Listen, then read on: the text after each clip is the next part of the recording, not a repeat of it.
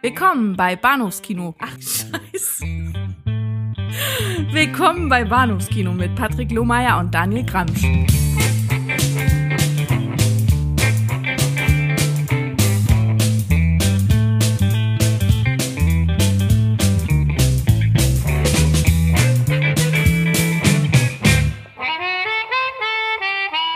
Hallo und herzlich willkommen zur Episode 201 des Bahnhofs Kino Podcast. Mein Name ist Patrick und bei mir ist der Daniel. Hallo. Adrian! Rocket Stallones Aussprache ist auch nicht gerade besser geworden, so zwischen dem ersten und zweiten Teil. Ja. Da kriegst du mal so viel auf die Gusche, dann redest du auch wie ein Halbwaffe. Es äh, wird darüber zu sprechen sein, ob seine Figur im zweiten Teil so die Glaubwürdigkeit des ersten Rockies beibehalten kann. Äh, Mhm. Nicht zuletzt äh, dank des wunderbaren Nuschelns, aber Ja. nun ja. Äh, Rocky 2 ist heute Abend unser erstes Thema aus dem Jahr 1979. Äh, ich glaube, es ist Stallones zweite Regiearbeit in seiner Karriere und außerdem sprechen wir über einen Klassiker, einen Klassiker, den, den Klassiker des Heroic Bloodshed Cinema, Hongkong Cinema. Wir sprechen über The Killer von John Woo. Mhm. Ja. Ich glaube, der Ruf so als der Klassiker dieses Subgenres wird ihm wahrscheinlich streitig gemacht von noch ein, zwei anderen Werken, vor allem anderen Werken von John Woo, aber auch das können wir vielleicht später erörtern, Mhm. ob er das denn Genau. verdient. Ja, werden, wir- werden wir sehen. Vorneweg möchte ich ganz gerne eine, eine, eine kurze Anmerkung äh, über den Äther schicken. Hm. Von einer, einer äh, lieben Freundin und äh, ehemaligen Klassenkameradin, die mich äh, nach Lektüre äh, unseres äh, Hörerfragen-Podcasts darauf hinwies, dass ähm, die, der zweite Teil der Lümmelfilme, die wir ganz kurz angesprochen haben, sogar an unserer Schule gedreht wurde. Ja, ja. Das, das, das Alexanders Peter äh, singt mit dem Heinche seiner, seiner Holzschuhe äh, an dem alten, damals auch schon nicht funktionierenden Brunnen auf unserem, auf unserem Hof, ja. Magst du die Ahnung, vielleicht noch namentlich benennen, damit vielleicht noch ein paar Ähm, andere Hörer schreien, ja, da war ich doch auch. Das war das askanische Gymnasium. Sehr schön. Warum die da alle bayerisch sprechen oder so einen leichten Akzent haben, keiner weiß es. Aber die, aber die, aber die Vorstellung, dass, äh, dass Peter Alexander und Theo Lingen bei uns da und wir in der Schule waren, äh, das finde ich ja schon ein bisschen reizvoll. Hm. Das macht den Film allerdings auch nicht besser, muss ich ganz ehrlich gestehen. Ich wollte es trotzdem noch mal ganz kurz äh, erwähnt haben. Ich finde das absolut wichtig und essentiell.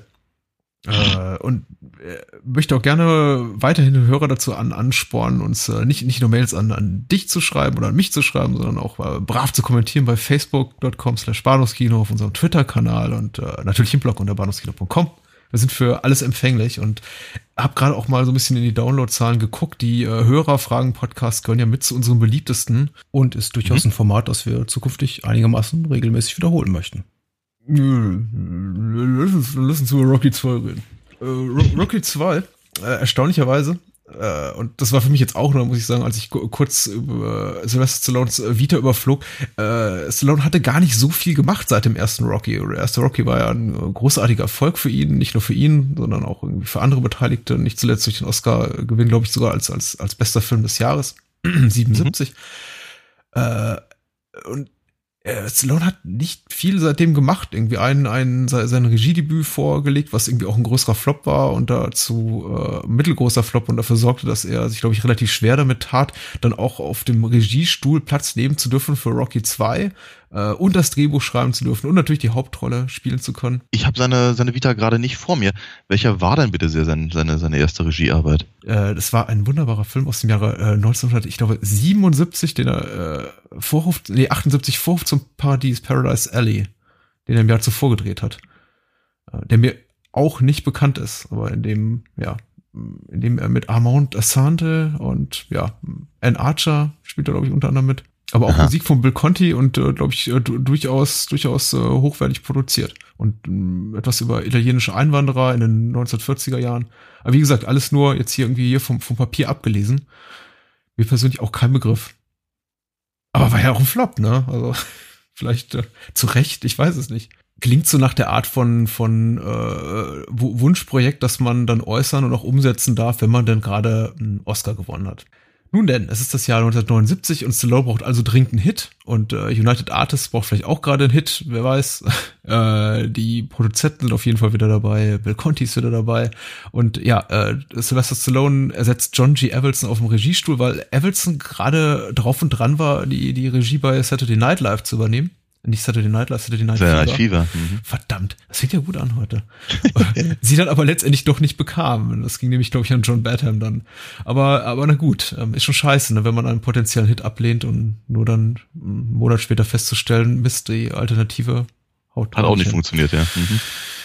Nun gut, äh, sei, wir schreiten direkt zur UFDB-Inhaltsangabe. UFDB? Äh, ja? Achso, ja, UFDB. Oh, ich sag ja, Schweinehälfte. Mhm. UFDB. uh, und äh, Durango schreibt hier im Jahr 2001, obwohl Aha. Rocky seinen ersten großen Kampf gegen den Schwergewichtsweltmeister Apollo Creed nach Punkten verloren hat, sehen ihn die meisten als den wahren Sieger. Und das hat nicht nur positive Auswirkungen auf seine finanzielle Situation, sondern auch auf das private Glück mit seiner Freundin Adrian.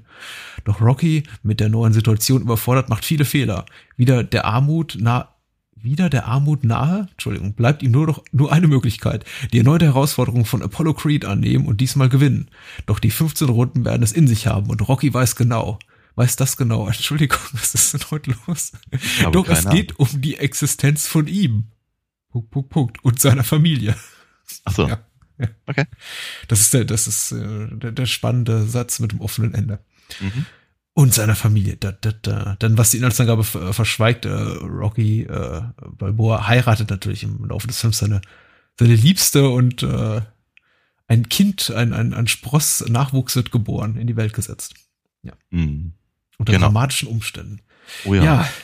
ja. Dies ist nur der zweite Teil unserer Rocky-Reihe. Und äh, Daniel, wie ging's dir bei beim Sehen oder Wiedersehen? Erstmal ah, gesehen? Fragezeichen? Nee, nee, nee, nee. Ist, äh, Rocky 2 ist der erste, den ich gesehen hatte aus der mhm. gesamten, aus der gesamten Riege.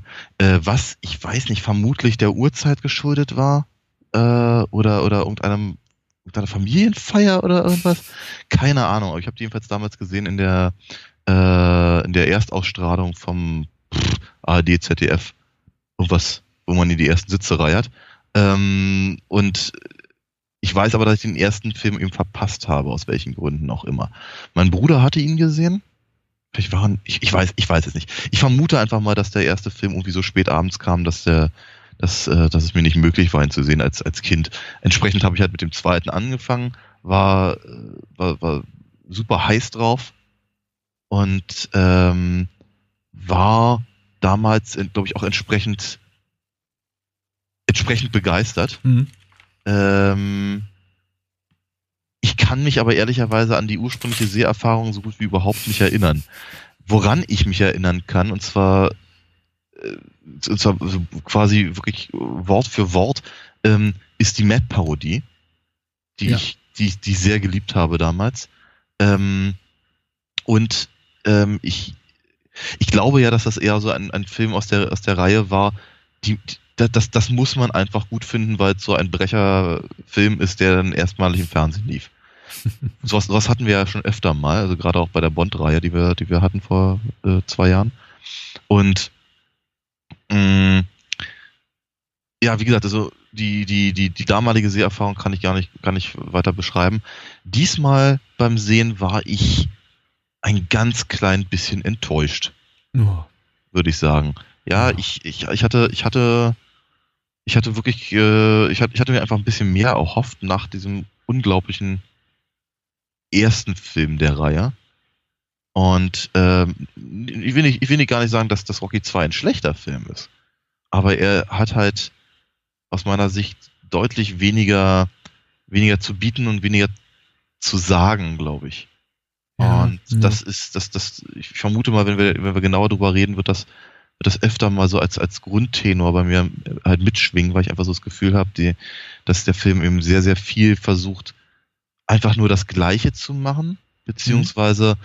einfach die, einfach die Töne zu treffen, die beim ersten Film so gut funktioniert haben, ohne, ohne dass, dass äh, die, die, die Macher, also vermutlich allen voran Sylvester Stallone, äh, im, am, am selben emotionalen Ort waren, beziehungsweise auch am, am, am finanziellen und Erfolgspunkt waren, wie beim ersten Film, so dass eben die, viele Sachen eben einfach nicht mehr so, so nicht mehr so authentisch wirken oder einfach auch so ähm, so dringlich.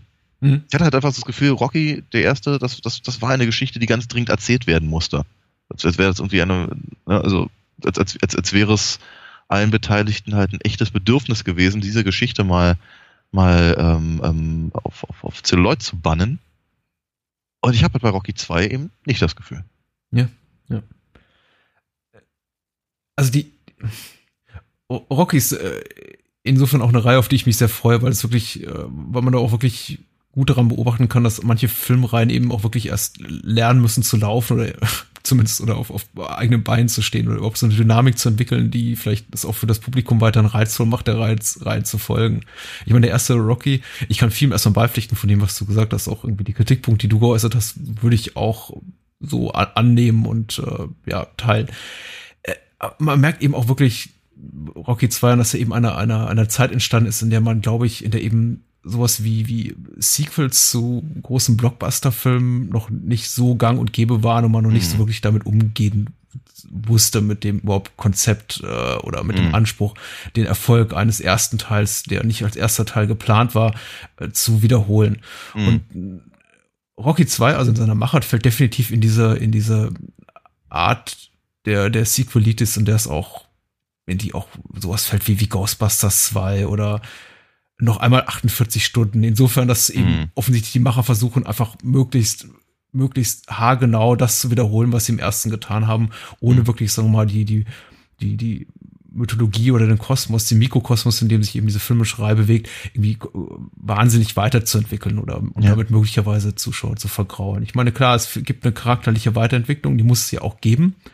Aber ich glaube, ich, für mich so eines der größten Probleme des Films ist, dass sie nicht wirklich wahnsinnig viel daraus äh, machen, sondern möglichst äh, also große Strecken des äh, zweiten Teils, also von der, der, Reihe, also Rocky 2, darauf verwenden, irgendwie dahin zurückzurudern, wo sich ja. äh, Rocky Balboa am Anfang des ersten Teils befand. Weil ja. das ist natürlich irgendwie ein grundsätzliches Problem. Du willst die Geschichte eines Underdogs zum zweiten Mal erzählen, ja. aber der erste Film endet eben damit, dass er quasi äh, beinahe den Weltmeister ausnockt. Und wie es ja auch ja. die Inhaltsangabe hier schon, schon beschrieben hat, ähm, für den Zuschauer sowieso äh, Rocky Balboa der gefühlte Sieger dieses Kampfes ist. Ja, natürlich. Und plötzlich musst du aus dieser Situation, nämlich äh, Rocky ist ein äh, vielleicht nicht internationaler, aber zumindest nationaler Boxstar, mhm. wieder rauskommen und ja. relativ schnell an den Punkt kommen, an dem Rocky eben wieder der Underdog ist und wieder so Richtig. als ja. die kleine Nummer in den äh, finalen Kampf geht. Und damit, ja. ähm, damit hat der Film so seine Problemchen, habe ich das, hab ich ja. das Gefühl.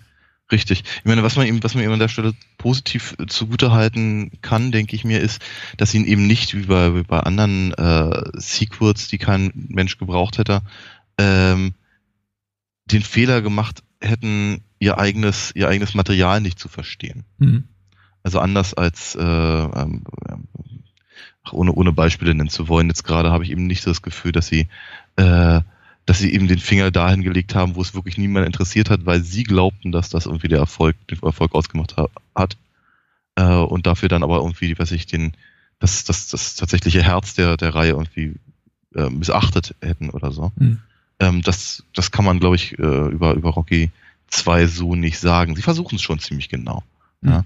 Aber es ist eben, ja, ja Gott, Rocky 2 ist eben ehrlicherweise kein Pate 2. Ja. Nein, wirklich nicht. Ähm, es, die, die, diese, ganze, diese ganze Entwicklung von der Figur von Rocky zurück so zum, zum, zum Underdog ist halt, ist, wirkt auf mich eben sehr, sehr, sehr, sehr forciert. Ich meine, mhm. glaubwürdig in, insoweit, dass eben äh, Stallone in seiner Darstellung von Rocky weiterhin so auf diese Nummer setzt, also auf die, auf äh, Rocky mit so einem Charakter belegt, der eindeutig so ein bisschen tump ist, auch naiv, mhm. auch irgendwie ja.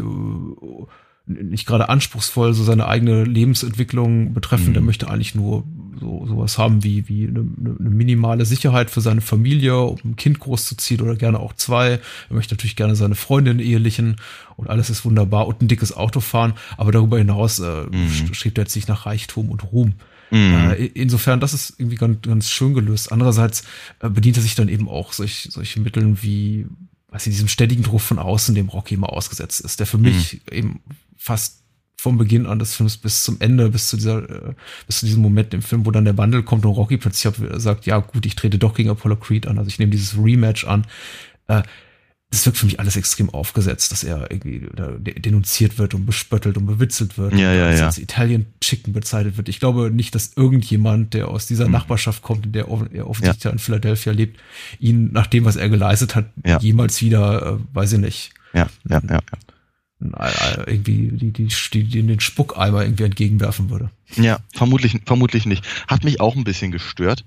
Ähm, ist, ich meine, im, glücklicherweise legt Stallone halt äh, seine, seine Rocky eben so sympathisch an, ähm, dass das Publikum eben auch bei solchen Sachen im Prinzip mit miteifern kann. Ne, der, der, Gott, ich meine, Rocky ist halt doch ein relativ sympathischer mhm. Typ, ja, und, man, man, und entsprechend leidet man halt einfach auch ein kleines bisschen mit, wenn er eben so behandelt wird.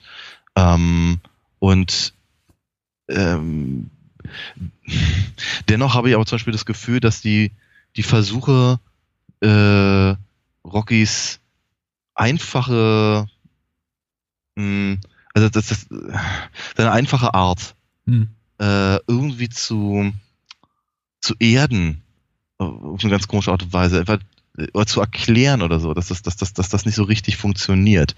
Ähm, also sagen wir mal, diese ganze Spuckeimer-Geschichte und so, ja, das ist halt, das ist, das ist halt doof und man mag Rocky, man möchte eigentlich nicht, dass er so behandelt wird.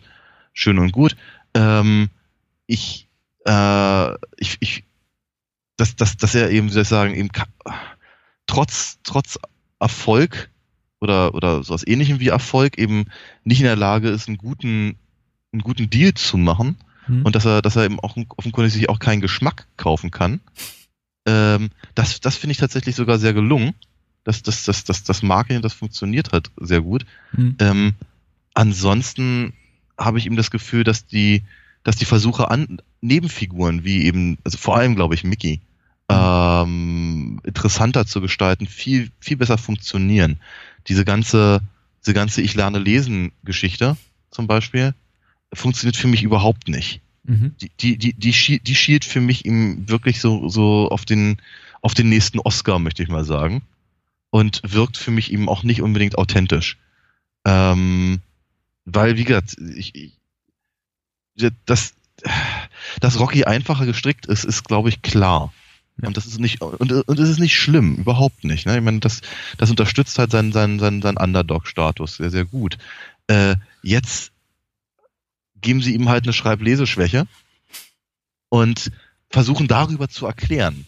Der ist ja gar nicht doof, der hat ja, der hat ja äh, der ist nicht so, weil er, weil er so oft eins auf den Kopf gekriegt hat, sondern ähm, der hatte halt ein Problem, aber, aber daran arbeitet er eben auch. Mhm. Wobei sie ein paar, ein paar, ganz niedliche Szenen haben, muss man ja auch mal ganz ehrlich sagen. Aber trotzdem ist es halt eine, ist eine schwierige Sache. Ich, ich, also genau an der Stelle erinnere ich mich immer an, an, an meinen absoluten Lieblingsgag aus der, aus der Mad-Parodie damals, wenn, äh, wenn, wenn, wenn Rocky ähm, Adrian im, im äh, äh, im, im, Krankenhaus vorliest. Mhm. Und im, auf, dem, auf dem Bild sitzt der halt irgendwie äh, wie ein Affe auf dem Schleifstein über dem Buch gebeugt. Und während sie gerade aus dem, aus dem Koma aufwacht und er liest vor, ich gehe zur Schule, sagt Hans. Auf dem Weg trifft er eine Ente. Quak, quak, sagt die Ente. Ich gehe zur Schule, sagt Hans. Auf dem Weg trifft er eine Kuh. Mu, mu, sagt die Kuh. Ich gehe zur Schule, sagt Hans. Dann kommt Pauli und meint, oh, es hat gewirkt, äh, äh, Nocky. Äh, von deinem, von deinem Gestotter ist sie aufgewacht. Und Rocky sagt daraufhin, äh, stör, stör mich nicht oder unterbrich mich nicht, es ist gerade so spannend. Und ich fand das super komisch damals. Und ich finde, es trifft aber auch ehrlicherweise diese, diesen, diesen, diesen Modus halt einfach sehr, sehr gut.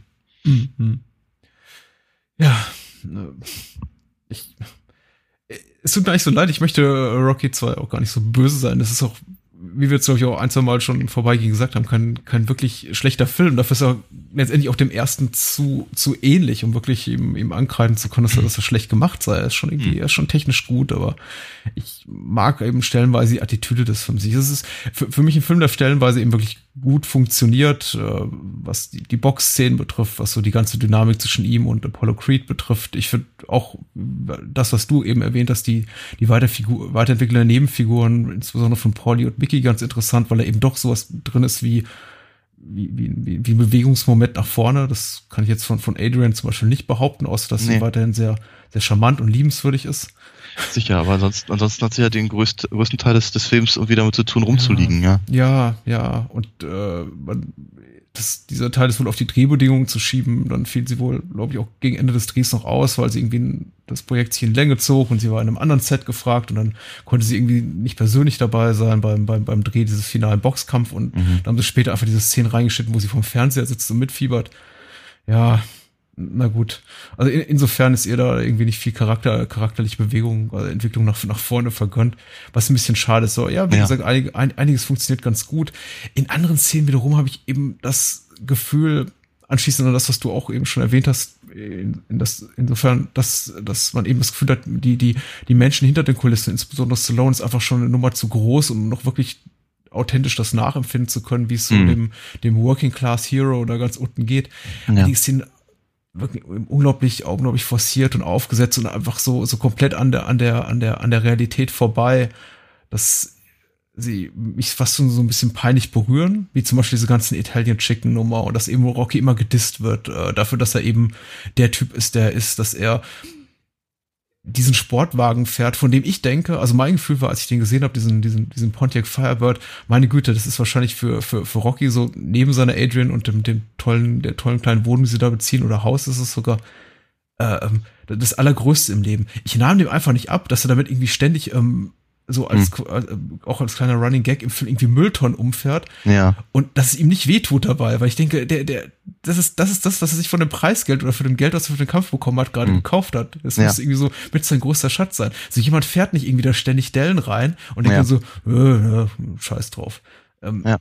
Das, ja. Äh, Sie, das funktioniert ich, eben für mich. Und diese, diese kleinen Momente, die fallen eben auf von hier und da. Und das, das störte mich dann doch. Ja, nee, und, und absolut zu Recht. Ich meine, was ich, was ich bei dieser, bei dieser Autonummer zumindest ganz interessant fand, war, dass sie eben versucht haben, zumindest für irgendwie einen halben Nebensatz, ähm, das, das äh, als ähm, Anzeichen für sein, sein Augenproblem äh, zu, zu, zu, zu etablieren. Ja. Warum, einer der Gründe, warum er aufpassen soll und eigentlich lieber nicht mehr, nicht mehr boxen soll. Wobei ich das auch im Übrigen so, so auch so, so, von, so, so als, als prinzipielle ähm, ähm, Erklärung fand ich irgendwie auch ein bisschen halbgar. Und wie, äh, weiß nicht, hat so eins auf die Gusche bekommen, dass er, dass er, dass er aufpassen muss, dass er jetzt nicht, nicht, nicht, nicht blind wird. Hm, also, da dachte ich eben auch so bei mir, ah, ist euch nichts Besseres eingefallen? um, um den Kampf irgendwie hinauszuzögern. Hm. Äh. Ja, und ähm, aber vielleicht, ich weiß nicht, zählt das als Trainingsmontage, dieser, dieser Lauf zu den, den, den zum, zum äh, Kunstmuseum hoch da, die, die jetzt Mit den Kindern? als das ich meine, wenn wir später noch über unsere kleinen, kleinen fünf Kategorien reden, fällt das da rein oder ist es nicht Teil der Trainingsmontage, wenn er da seinen, seinen Lauf macht? Ich glaube eigentlich nicht. Insofern können wir auch jetzt drüber reden. Auch das ja. wirkt da für mich komplett aus der Realität des Films rausgefallen. Und ich meine, es ist ein erhabener Moment. Ja. Äh, natürlich. Der Score ist toll. Natürlich reißt mich das irgendwie emotional mit. Und auch ich freue mich, dass wenn Rocky dann da oben steht und von den Kindern da äh, angesprungen, wollte ich schon sagen, äh, äh. umsprungen wird. Äh, letztendlich aber so, so, so fünf Sekunden später denke ich mir schon, hm, haben die jetzt wirklich für, für Rocky da gerade eine, eine sechsspurige Straße gesperrt, damit er da irgendwie entlanglaufen kann? Ja. Ähm, hat der Bürgermeister eben gesagt, so, ja, hier, da, da läuft dieser Boxer, den keiner mag. Also, ja, die Kinder lieben ihn, komm, wir sperren mal die Straße ab. Äh, das ist, fällt jetzt irgendwie schon ein bisschen, glaube ich, wieder in die Kategorie dummes Nitpicking und wir werden dafür wieder den einen oder anderen bösen Kommentar im Blog abgreifen, aber so ist das eben. Also es sind auch diese Momente, die für mich komplett entrückt von der Realität, wie wir es im ersten ja. Teil präsentiert kriegen, ja. stehen und äh, mir einfach unangenehm auffallen. Ja, und, und, und wie ich finde, zu Recht, ich finde das überhaupt kein, überhaupt kein Nitpicking, also vielleicht das mit der, mit der, mit der, äh, mit der, mit der sechsspurigen Straße, aber die, aber die Szene an sich ist halt nicht besonders gut. Also dieses, äh, Rocky, der, der, der Hate der, der, der Kindernummer, das ist halt, das finde ich als auch durchaus ein bisschen ärgerlich, weil das, weil das eine, das hat tatsächlich mit Rocky nichts zu tun. Das ist eine Selbstinszenierung von, von Stallone. Ja. Und, ähm, ja, weiß ich nicht, ich, ich, ich brauche sowas immer nicht das finde sowas immer ganz. Das ich denke mal, in, in, in anderen Rocky-Teile hätte es einfach besser reingepasst. Ich glaube, wäre diese, wäre dieser, wäre diese Szene in Rocky 3 oder 4 aufgetaucht, hätten wir sie wahrscheinlich gar nicht als besonders mhm. befremdlich wahrgenommen und gesagt, okay, das, das passt zu, zu, zum Rest des Films sehr gut. Mhm. Aber Rocky's, Rocky 2, Rocky 2 ist Genitiv. Rocky 2's, Rocky 2's äh, größter Anspruch ist es eben, dem Original all, all seiner Sentimentalität und Sensibilität so, so nah wie möglich zu kommen. Und das verwirft er eben, diese Chance verwirft er eben in solchen Momenten. Ja. Dem er eben sagt so, so, und jetzt werden wir mal für kurze Momente überlebensgroß. Mhm. Mhm. Mhm. Oh, na gut. Mhm. Wobei das, ja, du, recht hast du, war aber nicht mein Punkt. Ja.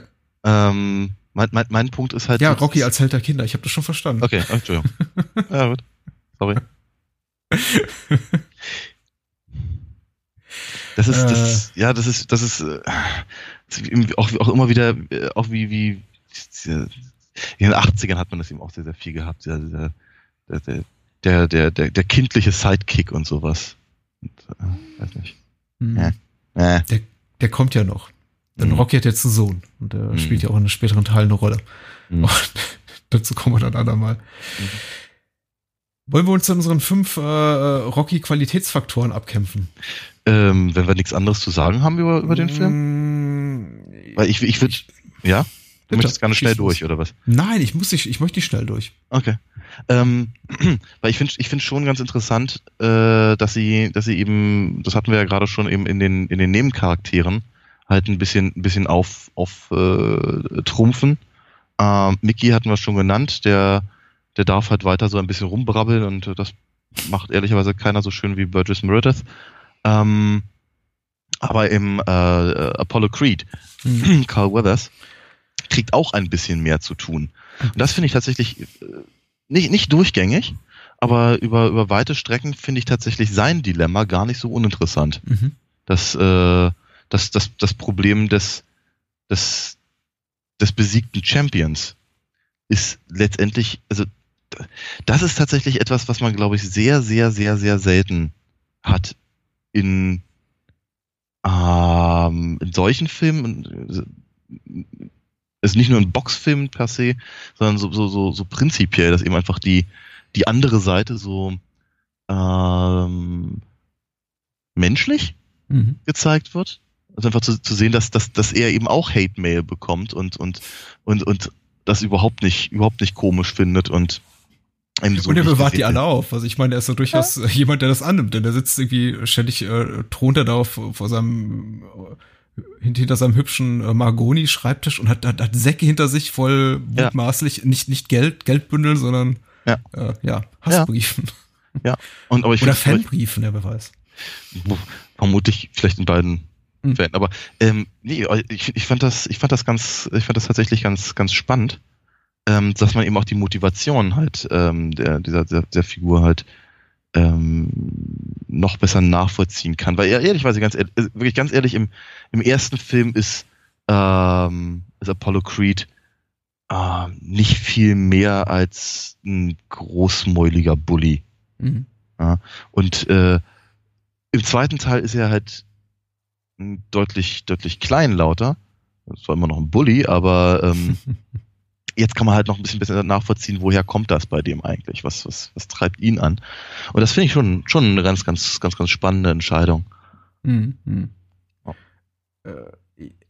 Ich hatte auch zuerst den Eindruck, sein, sein Gehabe sei durchaus etwas we weniger aristokratisch und, und exaltiert als, als im ersten Teil und äh, ein bisschen, ein bisschen humble, wie, wie, wie, wie sagt man, wie sagt man zu Deutsch, ein bisschen äh, kleinlauter Demütig. und demütiger, Demütig, genau. Ja.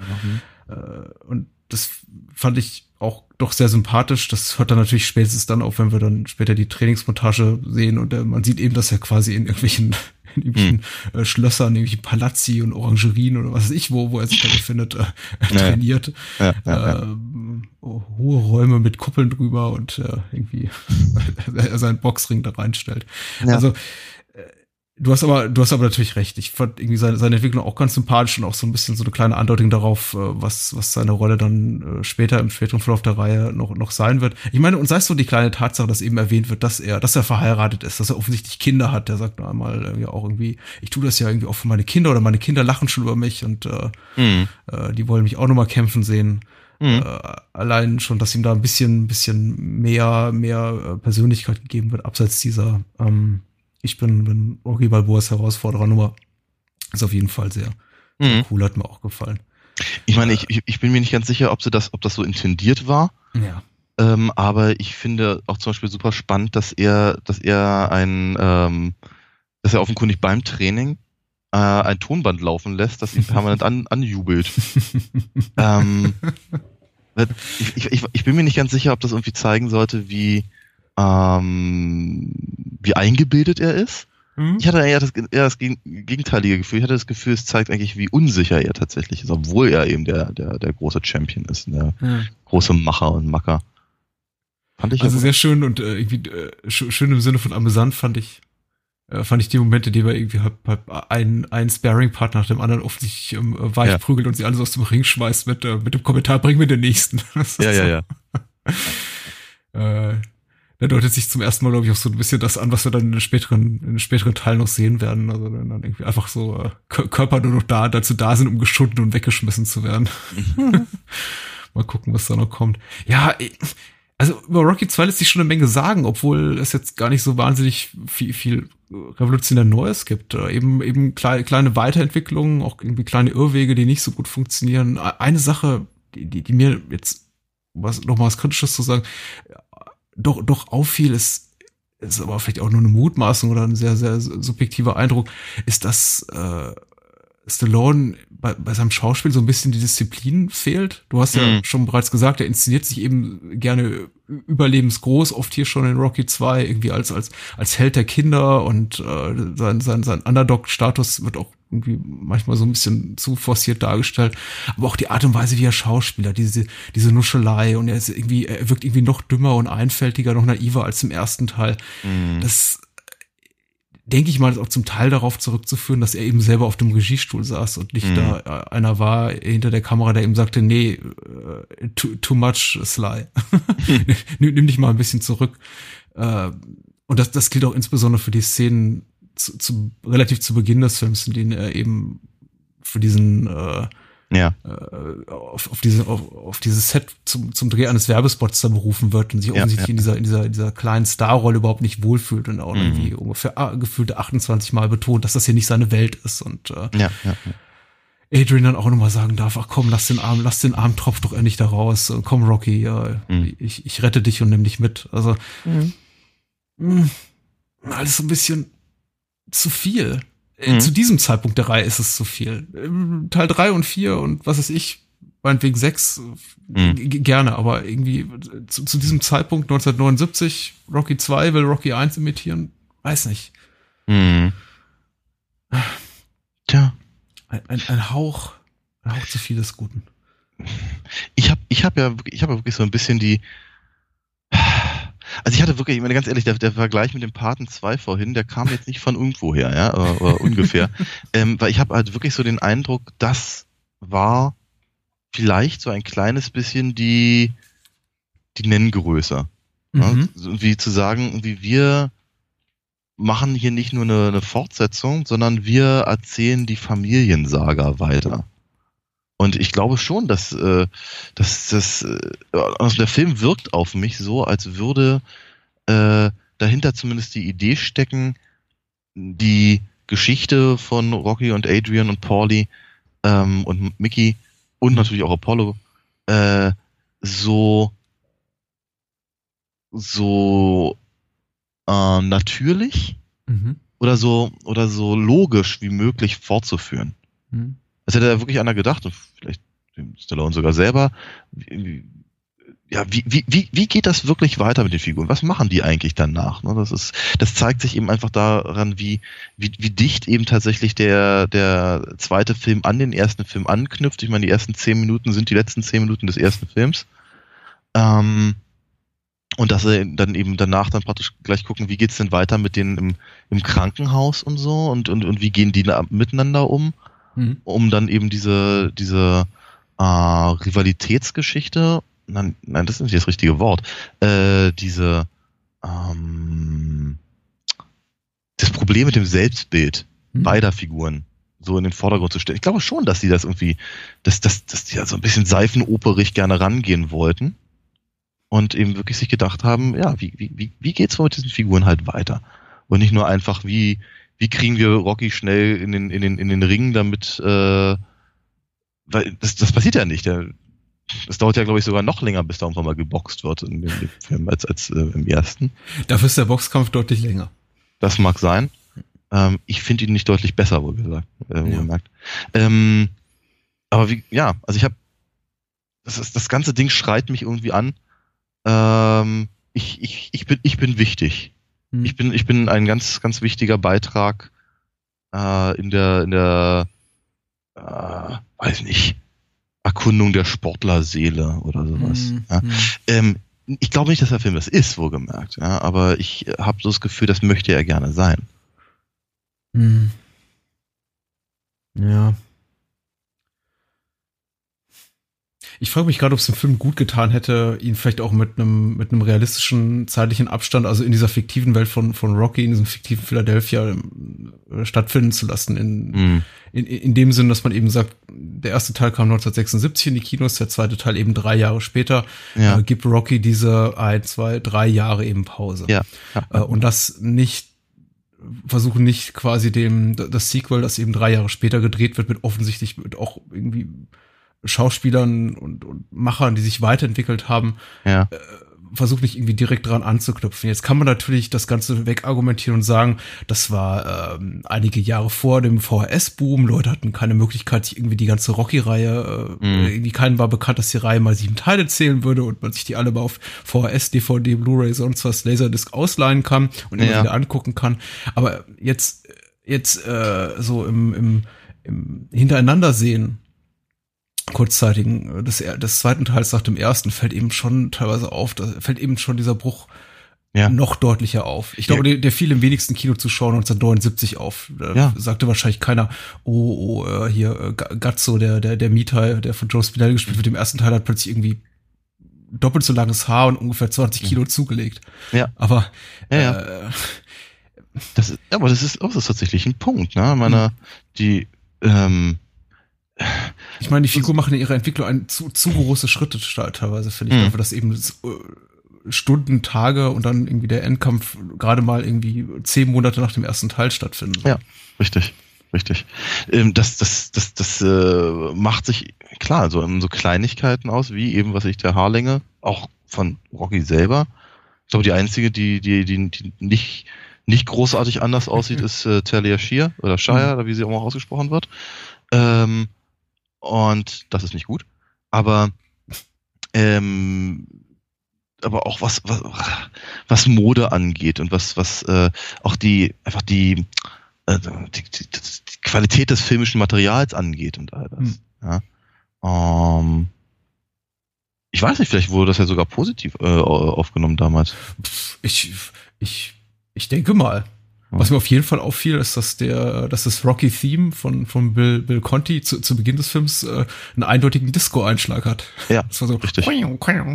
Und ich dachte, okay.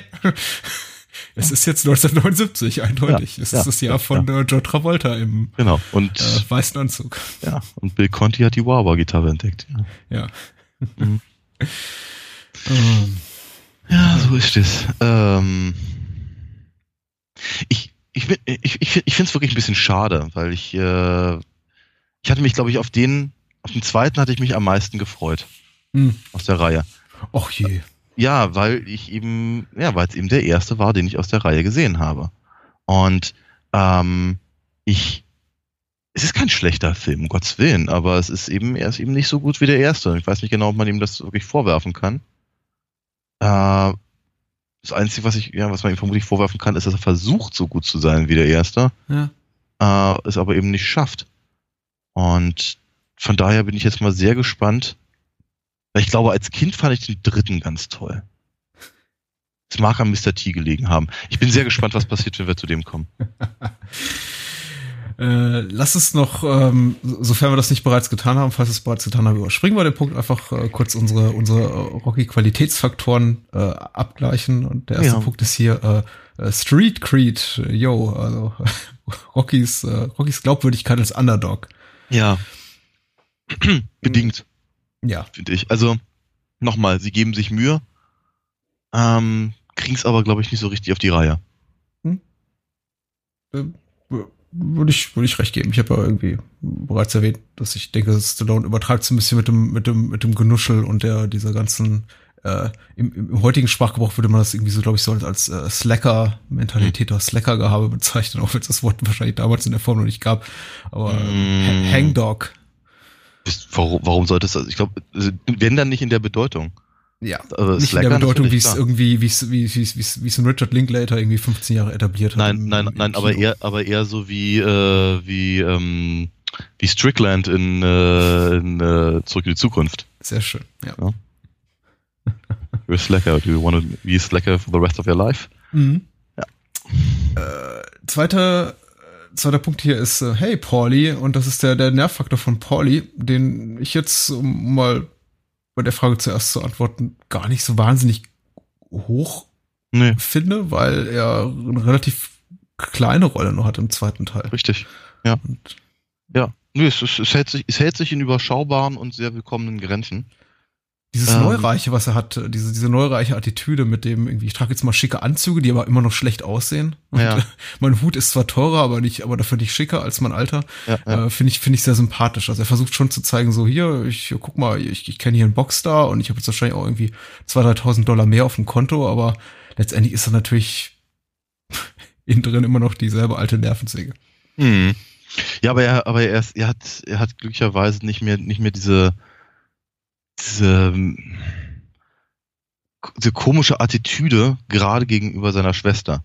Hm. Äh, das, das war ja etwas, was mich halt auch unglaublich geärgert hat im, im ersten Film, dass er, dass er auf der einen Seite irgendwie so protektiv ist und auf der anderen Seite aber der Erste ist, der ihr irgendwie eine Schelle androht. Ähm, ja. So, so, so, irgendwie so, so, so, ich weiß gar nicht, ob es wirklich misogynistisch ist, aber, aber ich, ich ich glaube, was sie wollten mit Pauli, ähm, und ich glaube, im zweiten gelingt es ihnen ein kleines bisschen besser, ist, ich, ich glaube, er sollte so wirken, als würde er die, als würde er für seine, seine Schwester im Prinzip die Vaterrolle übernehmen wollen. Das Einzige, was er kennt, ist halt ehrlicherweise ein italienischer Klein, Kleinganova aus den 50ern als, als Vaterfigur, und an der versucht er sich irgendwie abzuarbeiten. Ähm, was mich, was mich, ja, also weder angesprochen noch wirklich großartig überzeugt hat. Äh, Im zweiten ähm, finde ich ihn, äh, ich glaube, authentisch brüderlicher. Mhm. Zumindest in dem bisschen, was er dann tatsächlich tut, weil du hast ja völlig recht, er ist nicht besonders viel in dem Film. Ja, ja, ja. ich ich glaube, ich mir aus seiner Sicht sowieso nicht äh, be bewusst irgendwie frauenfeindlich. Äh, äh, aus seiner Sicht wahrscheinlich eher empfindet er sich wahrscheinlich eher als, als, als großer Beschützer. Mhm. Äh, im, im, im Sinne des großen Bruders, der auf seine Schwester Acht zu geben hat. Und dazu gehört eben auch, dass man seiner Schwester regelmäßig die Leviten liest und sagt, wie sie sich gefälligst zu verhalten hat als gute, gute, gute Partnerin beziehungsweise Ehefrau und äh, dann werdende Mutter. Äh, die, mhm. die dann eben so lange zusammenschreit, bis sie, bis sie umkippt. Ja. Und den Rest des Films liegend oder sitzend verbringt. Siehst du, das habe ich völlig verdrängt, aber du hast völlig recht. Stimmt. Ja, ja, dass er da, dass er da, äh, ja, siehst du? Na egal. So, so kann das kommen. Aber wie gesagt, ich fühle mich sowieso wie eine Schweinehälfte heute. Ähm, ja, er, er, entschuldigt sich ja auch sofort. Das ist ja irgendwie, die, die Szene endet ja auch nicht damit, dass er irgendwie immer weiterschreit, sondern schon in dem Moment, wo sie sagt so, oh Gott, mein Herz, mein Herz, und irgendwie vor, sich, sich vorne überbeugt, sagt, okay, äh, Adrian, äh, alles okay, war, war doch nicht mhm. so gemeint, haha. Mhm. und mhm. äh, das ist ja auch letztendlich äh, für, für Pauli immer so die, die Ehrenrettung am Ende des Tages. Ich meine, sein Verhalten auf der Reihe wird doch ein bisschen, bisschen, bisschen schlimmer, meine ich mich zu erinnern, wenn ich so vor allem so an Teile drei und vier denke. Okay. Aber er ist ja immer so auf den letzten Metern derjenige, der dann sagt so, ach komm hier, man kann es mir doch nicht so wirklich übel nehmen. Also hier, ja, Stichwort irgendwie so sympathischer Kleinganove.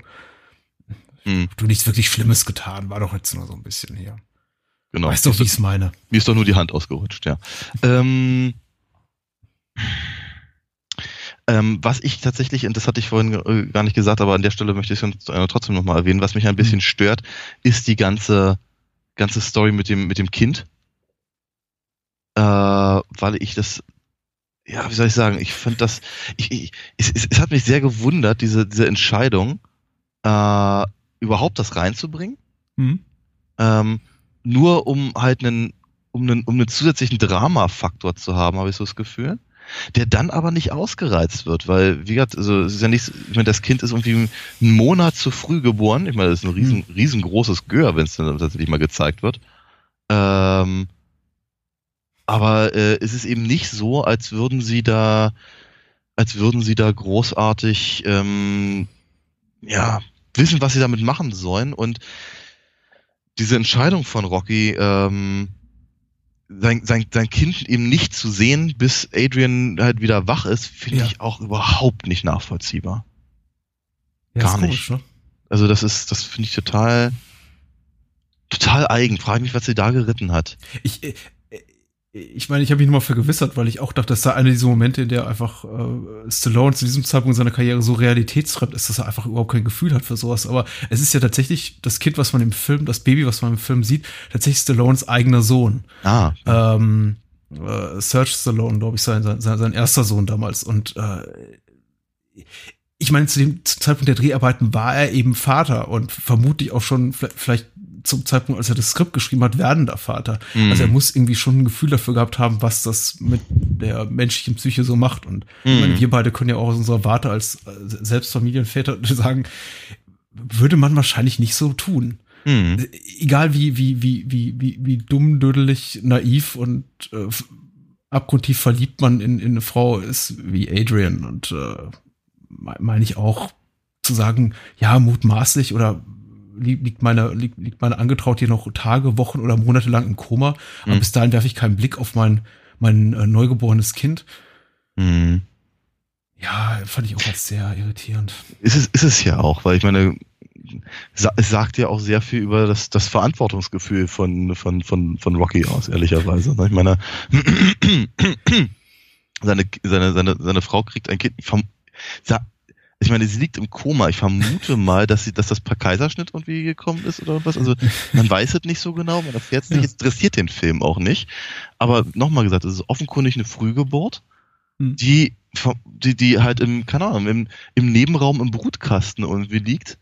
Äh, oder, oder sonst wo auf unserer Station. Ich meine, das ist ja, das sind halt die 70er, das heißt, die Leute haben da noch ganz, ganz andere äh, äh, Besuchszeiten und all das und es scheint alles ein bisschen strenger zu sein und die, die Krankenschwester sehen alle aus wie Nonnen, aber ähm, äh, du hast ja völlig recht, rein theoretisch hätte, hätte, hätte Adrian zu jeder Zeit abnippeln können. Äh, und Rocky hat die, wie gesagt, Verantwortung für das kleine Kind, das er zu dem Zeitpunkt noch nicht mal sich angeguckt hat. Also ich weiß nicht so genau. Hat mich gestört, aber vielleicht wieder zurück zu den, zu den anderen Fragen. Ja, ähm, jetzt müssen wir nämlich, glaube ich, doch langsam mal fertig werden mit Rocky Ja, 2.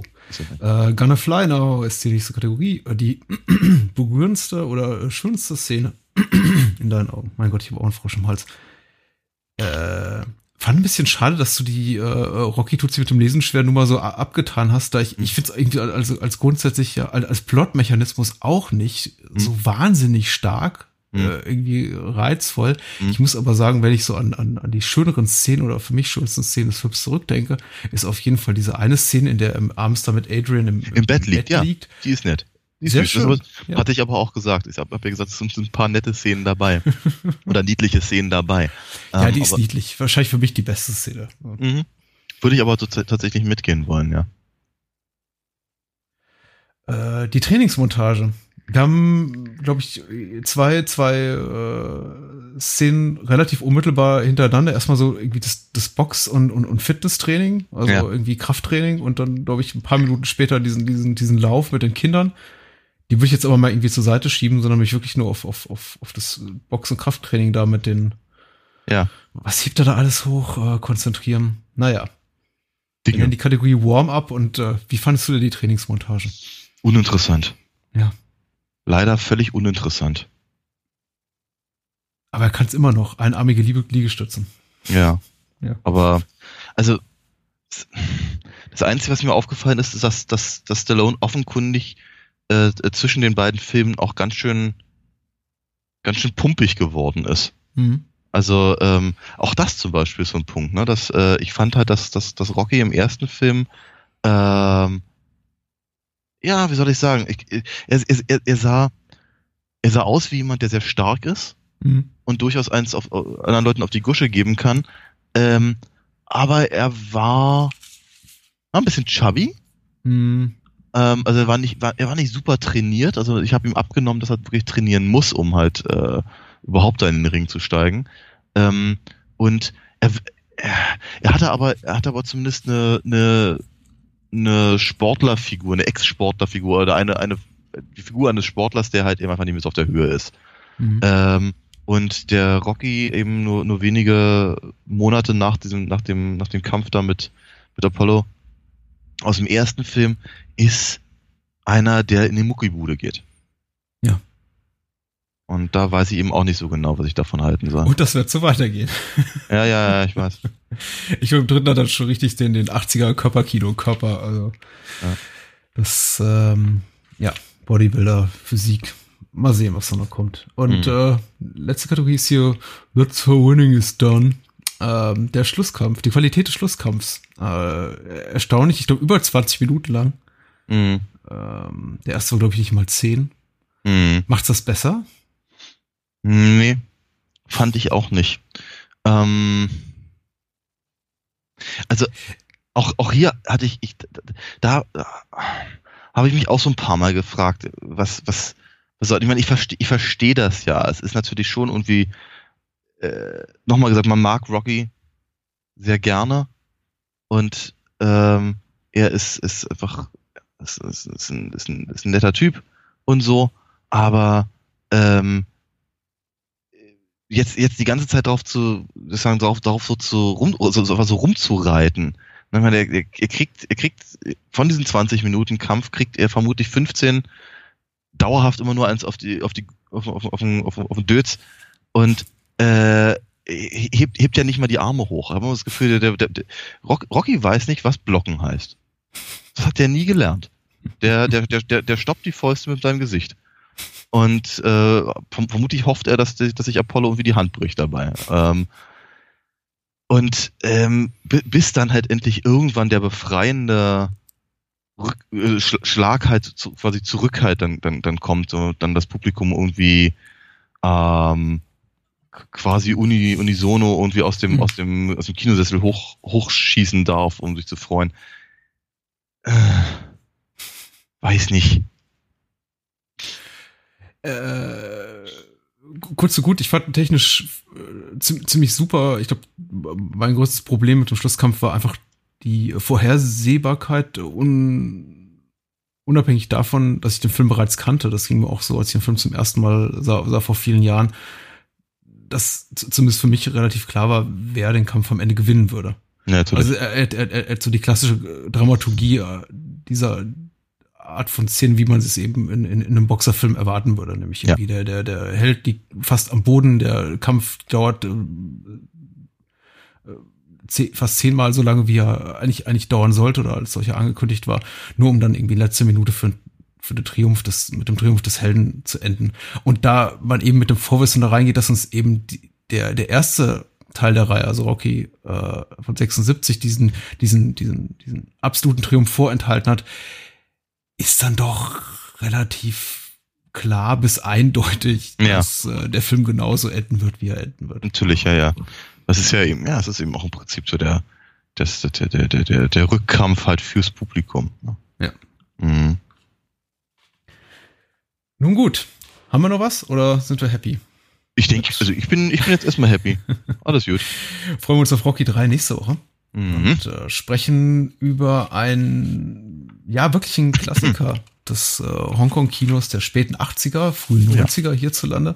Denn das Mhm. war die Zeit, als der Film hier so in den Videotheken aufschlug und auch mal ähm, im, im Kino lief, aber doch irgendwie in sehr, sehr eingeschränkter Form. Wir reden über The Killer. ja. von John Woo aus dem Jahr 1989, hierzulande auch äh, anfangs vertrieben unter dem schönen, ähm, nicht furchtbar albernen, aber leicht merkwürdigen Titel Blast Killer. Blast Killer? Ja. Nicht Last, sondern Blast. Blast Killer. Blast. Blast Killer. Ah ja. Genau. Okay.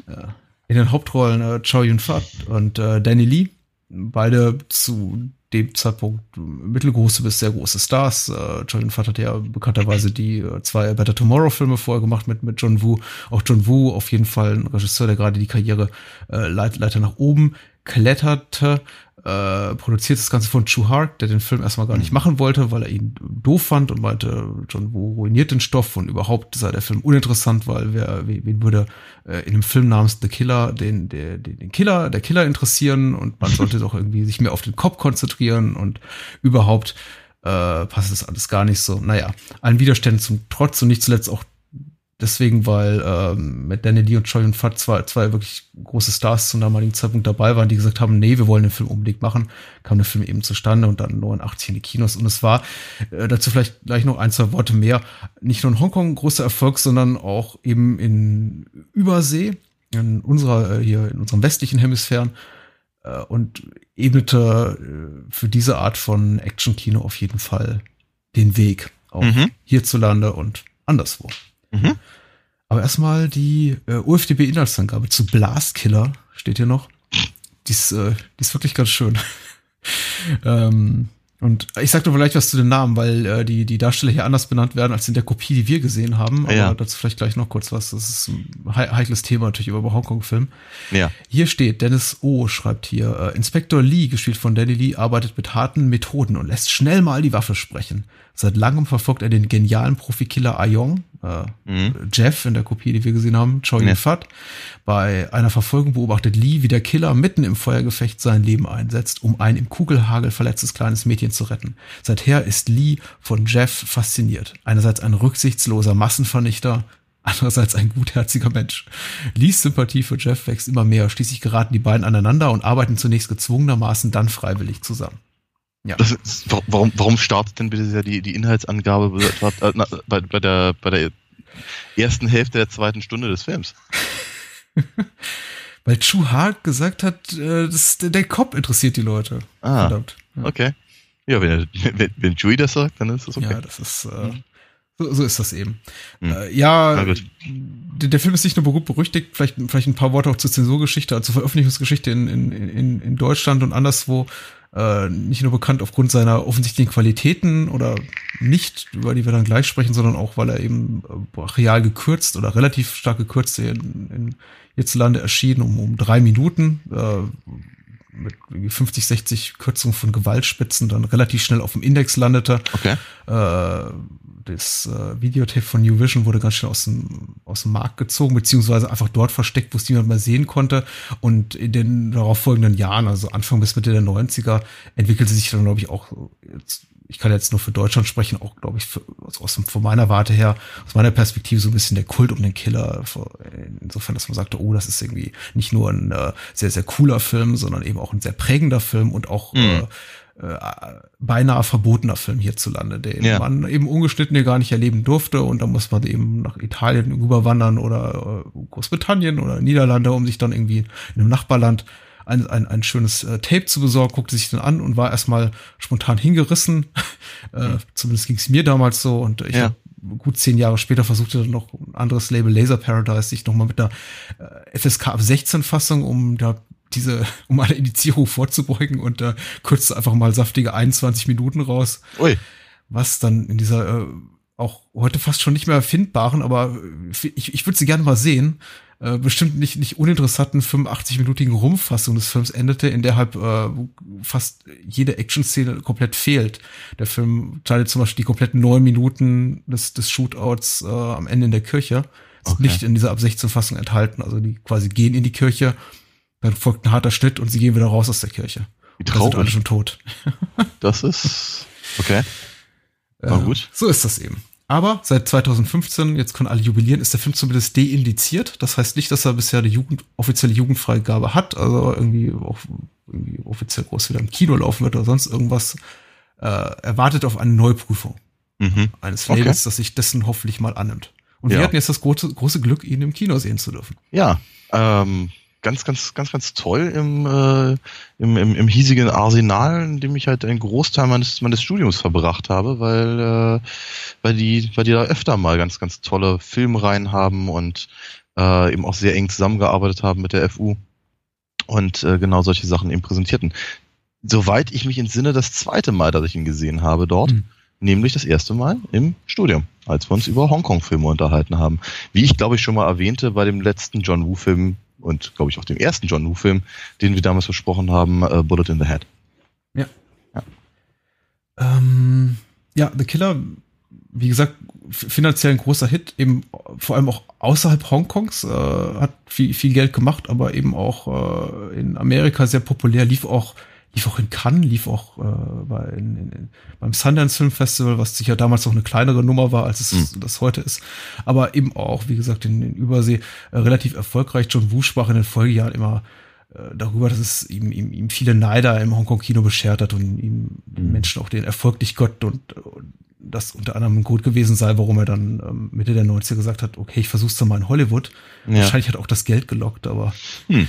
so war es dann eben einfach. Ja. Äh, das soll nicht schlecht auf den Killer, auf The Killer abfärben. Äh, ich versuche mal vielleicht den Einstieg in, in Gespräch zu, zu finden über indem ich so mein, meine Eindrücke damals schildere und ja. kurz vergleiche mit dem, was ich, was ich jetzt empfunden habe. Also für mich damals wirklich, äh, ich glaube, ich habe den Film erstmals 94 oder 95 gesehen. Ich glaube, 94 war es zumindest, ist es äh, Copyright-Zeichen hinten auf dem Made in Hongkong UK Videotape, was ich, was ich hier immer noch habe. Ja. Was äh, Chow Yun Fat zeigt mit diesem angeklebten Schnauzbart äh, vorne, vorne auf dem Cover äh, sagt es 94. Und das war eben auch der, der, der Zeitpunkt, als ich den Film zum ersten Mal sah. Und das war für mich definitiv eine, eine Epiphanie. Also ich hatte, ja. ich hatte zwar schon, schon viel Jackie Chan gesehen, mhm. äh, die, ich glaube auch die, die, die Once Upon a Time in China Trilogie, Bride with White Hair, also zwei der True Harks und, und vielleicht auch sogar was von, von, von Ringo Lamb, wie, wie jetzt Full Contact oder so. Aber ich hatte relativ wenig John Woo gesehen, bis auf Just Heroes oder, oder, und, und A Better Tomorrow. Und die fand ich beide gut, aber Just mhm. Heroes nicht so sehr, hat mich aber jetzt nicht, nicht komplett umgehauen. Und mhm. dann kam eben The Killer. Mhm. Und The Killer war dieser Film, über den eben so, so, so Menschlein wie, wie, wie, wie Luc Besson und, und äh, Tarantino eben damals schon sprachen, ja. ohne dass ich zu dem damaligen Zeitpunkt viel von äh, Tarantino gesehen hätte und das und, und Leon, der Profi von Luc Besson, war noch nicht mal auf dem Markt, aber ich mhm. wusste um die Existenz von The Killer als irgendwie dieser, dieser legendär ja. Film und dieser beinahe verbotenen Status hat den dazu beigetragen, dass ich den unbedingt sehen wollte, gesehen habe und natürlich vollkommen hin und weg war. Ja. Ähm, und es hat sich alles so ein bisschen relativiert, vor einigen Tagen, als wir den Film jetzt nochmal gesehen haben im Kino, mhm. was auch sehr schön war, aber ja. so einiges ein bisschen gerade rückt und äh, dazu vielleicht dann gleich mehr. Mhm. Aber wie, wie geht's dir? Was ist so dein, dein Rückblick auf The Killer? Ähm, ich, ich hab, Gott, mein Rückblick ist deutlich äh, kürzer, habe ich so das Gefühl, weil ich ihn, ähm, ich habe ich habe diese äh, die, die, ganzen John Woo Sachen habe ich glaube ich erst also äh, wahrgenommen, als es eigentlich viel zu spät war. Ähm, Prinzip, als dann angef als, als dann in Amerika oder auch in England eben die ganzen Sachen äh, quasi im Zuge der Tarantino Mania der, der, der 90er dann eben auch rausgebracht wurden. Ein, einige von diesen ganzen Sachen ja auch gerne mal mit dem Tarantino Presence ähm, äh, Label versehen und sowas. Mhm. Aber dennoch, ähm, Entschuldige. Ich glaube, das hat, ich glaube, dieses Quentin Tarantino präsentiert hat vor allem Jet Li-Filme erwischt. Also, ja. Äh, ja. Jedenfalls, ähm, ja, aber Better Tomorrow, Hardboiled, ähm, mhm. The Killer, das war, das war durchaus so ein, so ein, so ein äh, Triumvirat irgendwie von, von, von Filmen, die mir zumindest von den, von den, von den Videocovers was sagte. Und eben auch durchaus ähm, von der, ähm, von dem Einfluss. Äh, dass ich, es, war, es war mir durchaus klar, dass diese Filme eben einen gewissen Einfluss hatten auf die Sachen, die ich ja zu dem Zeitpunkt auch cool fand. Dennoch bin ich nicht auf die Idee gekommen, sie mir selber anzugucken. Hm. Das kam dann eben wirklich später äh, im, im Studium. Ähm, dann logischerweise mit dem entsprechenden historischen Kontext und den und den, den Analysen, die man dann halt so macht. Von daher habe ich eben eigentlich keine wirkliche persönliche Beziehung zu diesen, zu diesen Filmen. Ähm, außer das, was sie mir, was sie mir halt sagen, aber eben deutlich später. Also ne, nicht, nicht zu dem Zeitpunkt, an, zu dem ich halt äh, knapp 20 war oder sowas. Mhm. Ja. Was war es das Genre oder die Machart oder die, die, die Herkunft oder gab es einen, gibt es einen Punkt, an dem du festmachen kannst, de, de, deine Entscheidung bewusst oder unbewusst zu sagen, ja, interessiert mich gerade nicht, weiß schon, dass es die gibt, weiß schon, dass irgendwie gerade alle äh, irgendwie gerade ganz heiß darauf sind, aber muss ich mir jetzt nicht angucken? Also ich glaube gar nicht mal, dass alle darauf heiß waren. Also ich habe ich hab eher so den Eindruck, in meinem, in meinem damaligen Umfeld äh, waren die Sachen eben auch bekannt. Hm. Ich kannte, glaube ich, niemanden, der da wirklich, wirklich heiß drauf war. Ähm, im Laufe der, der ausgehenden 90er habe ich dann allerdings tatsächlich genug Leute äh, getroffen, die, ja, wie soll ich sagen, die eine gewisse, eine gewisse Arroganz entwickelt haben, weil sie die Sachen toll fanden. Mhm. Das fand ich immer ein bisschen schwierig. Das, das wirkt auf mich auch immer ein bisschen abstoßend. Leute, die halt irgendwie sagen, irgendwie, ich, ich bin besser als du, weil ich gucke nur solch, solche Filme. Ja, und das fand ich irgendwie mal ein bisschen seltsam und hat dann auch oftmals dazu geführt, dass ich selber eben keinen Bock hatte, diese, diese Filme zu gucken, was vielleicht nicht unbedingt die beste Entscheidung ist. Mhm. Ähm, aber äh, im Gegensatz zum, zum, zum Studium oder zu unserem, unserem Podcast oder zu, einfach zu meiner, zu meiner jetzigen Situation, äh, habe ich eben damals die Filme aus Spaß geguckt. Ja. ja. Und wenn ich eben keinen Spaß dran hatte, weil ich irgendwie dachte, äh, Typ XY auf äh, Party Z äh, hat mir irgendwie ein halbes, äh, eine halbe Stunde das Ohr abgekaut, weil, weil er so geil ist, weil er eben äh, nur solche Sachen guckt. Das brauchte ich einfach nicht. Hm. Ähm, es ist, also The Killer ist für mich äh, definitiv, äh, wir sprechen an dieser Tage immer sehr gern von, von der Blase oder von der Filterblase und äh, The Killer ist auf jeden Fall ein Film, der in der Filterblase stattfand, die nur in, in, in meinem Leben, glaube ich, nur aus mir selbst und vielleicht maximal ein, zwei anderen Menschen bestand, die ich äh, in der äh, damals in, in der Comic-Galerie in, in, Kassel äh, zu, zu treffen pflegte, wo ich dann alle, alle drei Monate die Aus alle aktuelle Ausgabe des Splatting Image holte, ja, ja. Äh, die, die Movies da damals, als es noch gut war, wo man dann eben auch äh, regelmäßig, wenn dann mal das Taschengeld reichte oder das, was man sich bei Babysitten verdient hat, äh, dafür reichte sich ähm, ein aktuelles äh, britisches oder niederländisches Tape zu bestellen, einem dieser äh, etwas zwielichtigen Shops, die da irgendwie für 99 Mark oder oder oder 79 Mark äh, britische britische Videokassetten verkauft haben, ungeschnitten von irgendwie Filmen, die man sehen wollte. Also mm. das war das war eben so so meine Welt und die war mhm. eben so, die war so klein und so exklusiv und äh, so so heimelig, dass glaube ich dieser dieser Punkt, an dem ich irgendwie jemals das Gefühl hatte, John Woo besitzt etwas wie, wie Mainstream-Popularität niemals so wahrgenommen habe. Ich glaube auch ehrlich gesagt, dass es die nie so wirklich gab. Ich meine tatsächlich, also der, der Moment, in dem ich mir dies zum ersten Mal dachte, war, als John Woo seinen ersten wirklich großen Film in, in Hollywood drehte. Das war, das war Broken Arrow? Broken Arrow, genau. Den Christian Slater, John Travolta Film. Ich glaube 96 war das. Mm. Irgendwie, erstmal durfte er sich ja an einem relativ kleinen Streif mit Van Damme Hard Target versuchen, den ich sehr, sehr toll finde, muss ich sagen. Äh, aber Broken Arrow war so die erste Großproduktion und da sprachen dann plötzlich alle irgendwie von Action-Guru John Woo. Mm. Und ähm, ach, seine Filme in Hollywood sind ja nicht mehr so toll wie das, was er in Hongkong gemacht hat. Und er hat mm. ja so mhm. nachgelassen. Und ja, ja, plötzlich genau. hatte jeder eine Meinung zu John Woo. Ja. Und äh, irgendwie selbst die irgendwie blöde Cinema und das, das, Blät, das Kinoblättchen, was es bei McDonalds gab, hatte plötzlich eine Meinung zum Action, zum Hongkong-Action-Kino von John Woo oder zum äh, Hongkong-Action-Kino generell. Und ich dachte, was soll denn das? Ihr habt überhaupt keine Ahnung. Mm. Äh, die Filme sind überhaupt nicht äh, adäquat synchronisiert äh, und ungeschnitten in Deutschland verfügbar. Einige davon irgendwie gar verboten oder zumindest indiziert.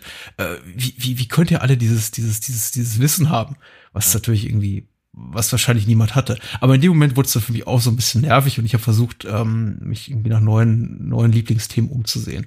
Aber wie gesagt, Anfang der 90er, 93, 94, als ich The Killer zum ersten Mal sah, das war natürlich schon ganz großartig, denn der, alles, was John Woo in dem Film zeigt, dieses irgendwie, ähm, ja, die, diese durchstilisierten Helden mit diesem, mit diesem, mit diesem sehr, sehr, sehr, sehr schlichten, aber äh, doch, doch respektablen Ethos, dass sie so vor sich hertragen, von wegen Freundschaft über alles und Treue über alles und Liebe über alles und äh, äh ich töte nicht äh, für, für Geld, sondern aus Überzeugung und wenn ja. dann eben nur die, nur, nur die Bösen und äh, wenn ich mich bewege, dann äh, äh, bevorzugt in Zeitlupe wie einst, einst The Wild Bunch bei Sam Peckinpah und oh, ja, ja, ja, ja, diese tollen oder, Anzüge. Oder, oder das ich, war oder, toll. Oder wenn ich aus einer, aus einer Kirche raus, rausstürme, dann nur wie äh, Butch Cassidy in The Sundance Kid. Ja, natürlich. Ja, ja, klar. Aber das ist, oh, das ist natürlich, das ist natürlich, äh, das sind ja eben auch gerade die Qualitäten. Ne? Ich glaube, das, das hat die Leute eben auch angesprochen. Vielleicht auch, weil sie eben im Prinzip das auch wiedererkannt haben. Ne? Die, die, die Filme, die zu dem Zeitpunkt dann äh, im, im Fernsehen liefen, oder die, keine Ahnung, die Papi irgendwie ganz toll fand und man selber mal dachte, warum muss ich mir jetzt irgendwie ein Gott, ein Western aus den 70ern angucken oder sowas, ja, ähm, kam da in der Form, ähm, in irgendeiner Form äh, wieder, wieder raus. Hm. Ja, und dann konnte eben unter Umständen jeder ein kleines bisschen mitreden. Und es ist natürlich so, es sieht ja auch ganz, ganz toll aus. Hm. Es ist eben äh, die, die Symbolik von John Woo ist jetzt in The Killer nicht wahnsinnig subtil, ähm, aber man kann sie kann sie deuten, ja, relativ leicht sogar. Ähm, es ist eben alles sehr, sehr schön choreografiert und es, es ist schon sehr beeindruckend. Äh, es ist teilweise auch durchaus sehr augenzwinkernd. Ich glaube, ich glaube, was, was die ganze Sache eben auch so wahnsinnig spannend macht, ist äh, bei John Woo zumindest, das hat das, das setzt ihn ein bisschen ab von den anderen großen Hongkong-Regisseuren der gleichen Zeitspanne. Ähm, er hat eben sehr, sehr, sehr, sehr starke westliche Einflüsse, ja. die aber dann wiederum verbunden sind mit eben logischerweise den Hongkong-Einflüssen, äh, die zu einer sehr ungewohnten Seherfahrung für ein, ein, ein, ein Publikum der, der, der frühen 90er zusammenkamen. Gleichzeitig halt äh, wie soll ich sagen, ähm, äh, accessible. ja, mhm. du, du, du, kam, du kamst rein, ne? du konntest halt äh, die äh, die Hommagen in irgendeiner Form deuten. Andererseits aber eben ein, eine ungewohnte Form des, des, des, des äh, Kinos und der, der, der Bildsprache. Mhm. Ähm, so dass man eben auch gleichzeitig, gleichzeitig das Gefühl hatte, was Neues zu sehen. Ich glaube, die, diese, diese Zugänglichkeit, die du erwähnst, ist tatsächlich ein ganz, ganz wichtiger Faktor für die Popularität. Und äh, ich meine, sie, sie wird auch oft von, von, von Kritikern moniert, also irgendwie Filmemachern, die aus, sagen wir jetzt, aus dem asiatischen Raum, jetzt lass es mal ganz spezifisch über, über, über Hongkong-Kino reden, oft angekreidet wird insofern, dass man eben sagt, ja, die, die biedern sich irgendwie einem westlichen Inszenierungsstil an, um irgendwie und, und sind nur deswegen so großartig erfolgreich. Wenn man nach Japan blickt, ging es irgendwie, glaube ich, äh, Akira Kurosawa irgendwie seine, seine ganze Karriere lang so. Das ist irgendwie ein mhm. Filmemacher, der äh, in, in, in seinem Heimatland selber nicht, nicht, nicht ein Zehntel der Achtung genießt, die er ja. ähm, hierzulande genießt, weil es immer ja. hieß, sein, sein Stil sei viel zu westlich und er schielt immer zu sehr auf irgendwie äh, weiß nicht, äh, John, John Ford als, äh, mehr auf John Ford als auf, weiß ich nicht, andere, äh, auf, auf äh, ja, so Hiro Osu oder irgendwie mhm. andere Koryphäen des japanischen Kinos. Ja. Und John Woo ging's eben ähnlich, also, und er hat's ja auch in Interviews immer moniert, ob das jetzt stimmt, sei mal dahingestellt, dass er ihm das eben zum Vorwurf gemacht wurde, dass er in, in Übersee so finanziell erfolgreich ist, dass er sich eben auch, und das, damit hat er ja auch irgendwie offen, ist er sehr mal sehr offen umgegangen, sich eben an an Peckinpah, an, an Robert Aldrich, an, an, an, an Jean-Pierre Melville und irgendwie hab äh, Bildern aus dem westlichen Figi Kino an Figurenkonstellationen daran eben orientiert, dass er eben auch mit dieser ganzen ähm, christlichen Symbolik, die an seine Filme reinwirft, mm. in, in, keinem Film mehr als in The Killer, mm. natürlich auch sich an, an ein westliches Publikum nicht, nicht bewusst anbietet, aber einfach ähm, Bilder und äh, erzählerische Mittel benutzt, die sich ja, natürlich eignen, um woanders auch Erfolg zu haben. Ja, und natürlich auch eine philosophische Tradition ähm, ähm, heraufbeschwört, die eben nicht unbedingt Teil des restlichen Hongkong-Kinos ist. Ja. ja. Und ähm, damit aber eben natürlich auch wieder dem, dem, dem westlichen Publikum zugänglich. Hm. Ja, du, musst, du musst halt nicht irgendwie dann dein, dein halbes Hirn drum wickeln, um, wie weiß ich, keine Ahnung, mit Chinese Ghost Story zu verstehen oder so. Ja. ja. Ähm, dann ist es aber auch so, dass er eben natürlich wirklich genug Dinge macht, die eben äh, für ein, ein, ein Publikum mit anderen Sehgewohnheiten seltsam genug sind. Also beispielsweise einfach die Tatsache, dass der Film äh, so, so, so eine unglaubliche äh, Brutalität an, an den Tag legt, verbunden mit einem, mit, mit, mit verkitscht triefendem Melodrama. Das dazu führte, dass das Publikum, mit, das, das, äh, das, das, das wir genießen durften, an wirklich seltsamen Stellen äh, in, schallendes Gelächter ausbrach. Ja was ich, also, ja, wie, wie, wie sagte ich, glaube ich, direkt beim Rausgehen, das, glaube, das war das dümmste Publikum westliches Rio Picos. Ähm, weil wirklich, also, keine Ahnung, sich darüber so zu amüsieren, halt, zeigt mir eine, äh, eine emotionale Unreife, die mich erschüttert. Ähm, ja, ja, die kommt wahrscheinlich gerade aus, aus Alien vs. Predator Requiem gerannt. Ja, ja, sowas in der Richtung, ja, und die ganze Zeit seltsam. Aber, na gut, sei es drum äh, es ist natürlich so, dass das eben, dass das, äh, dass das, dass, äh, wenn du, wenn du, wenn du die ganzen Ballereien rausnehmen würdest und einfach andere Untertitel drunter setzen hm. tätest, hättest du es auch als Seifenoper verkaufen können. Ja. Also der Film ist, der, der, Film ist inhaltlich sehr schlicht, damals wie heute. Und ich meine, er wird niemals einen Preis gewinnen für äh, seine, seine narrative Komplexität und was irgendwie Figurenzeichen betrifft und, und dergleichen. Und ich habe ja gerade irgendwie Melville und Peckinpah erwähnt. Ich glaube, be beide, beide Regisseure sind wirklich äh, besser in Sachen Charakterzeichnung. Hier geht es wirklich mehr um glaube ich, ähm, Ideen, die hier durch äh, die Figuren hier von Jeff und Lee äh, symbolisiert werden sollen, als wirklich um, um ausgereifte Charaktere. Da ist mhm. eigentlich relativ wenig hinter der Fassade dieses ähm, äh, ja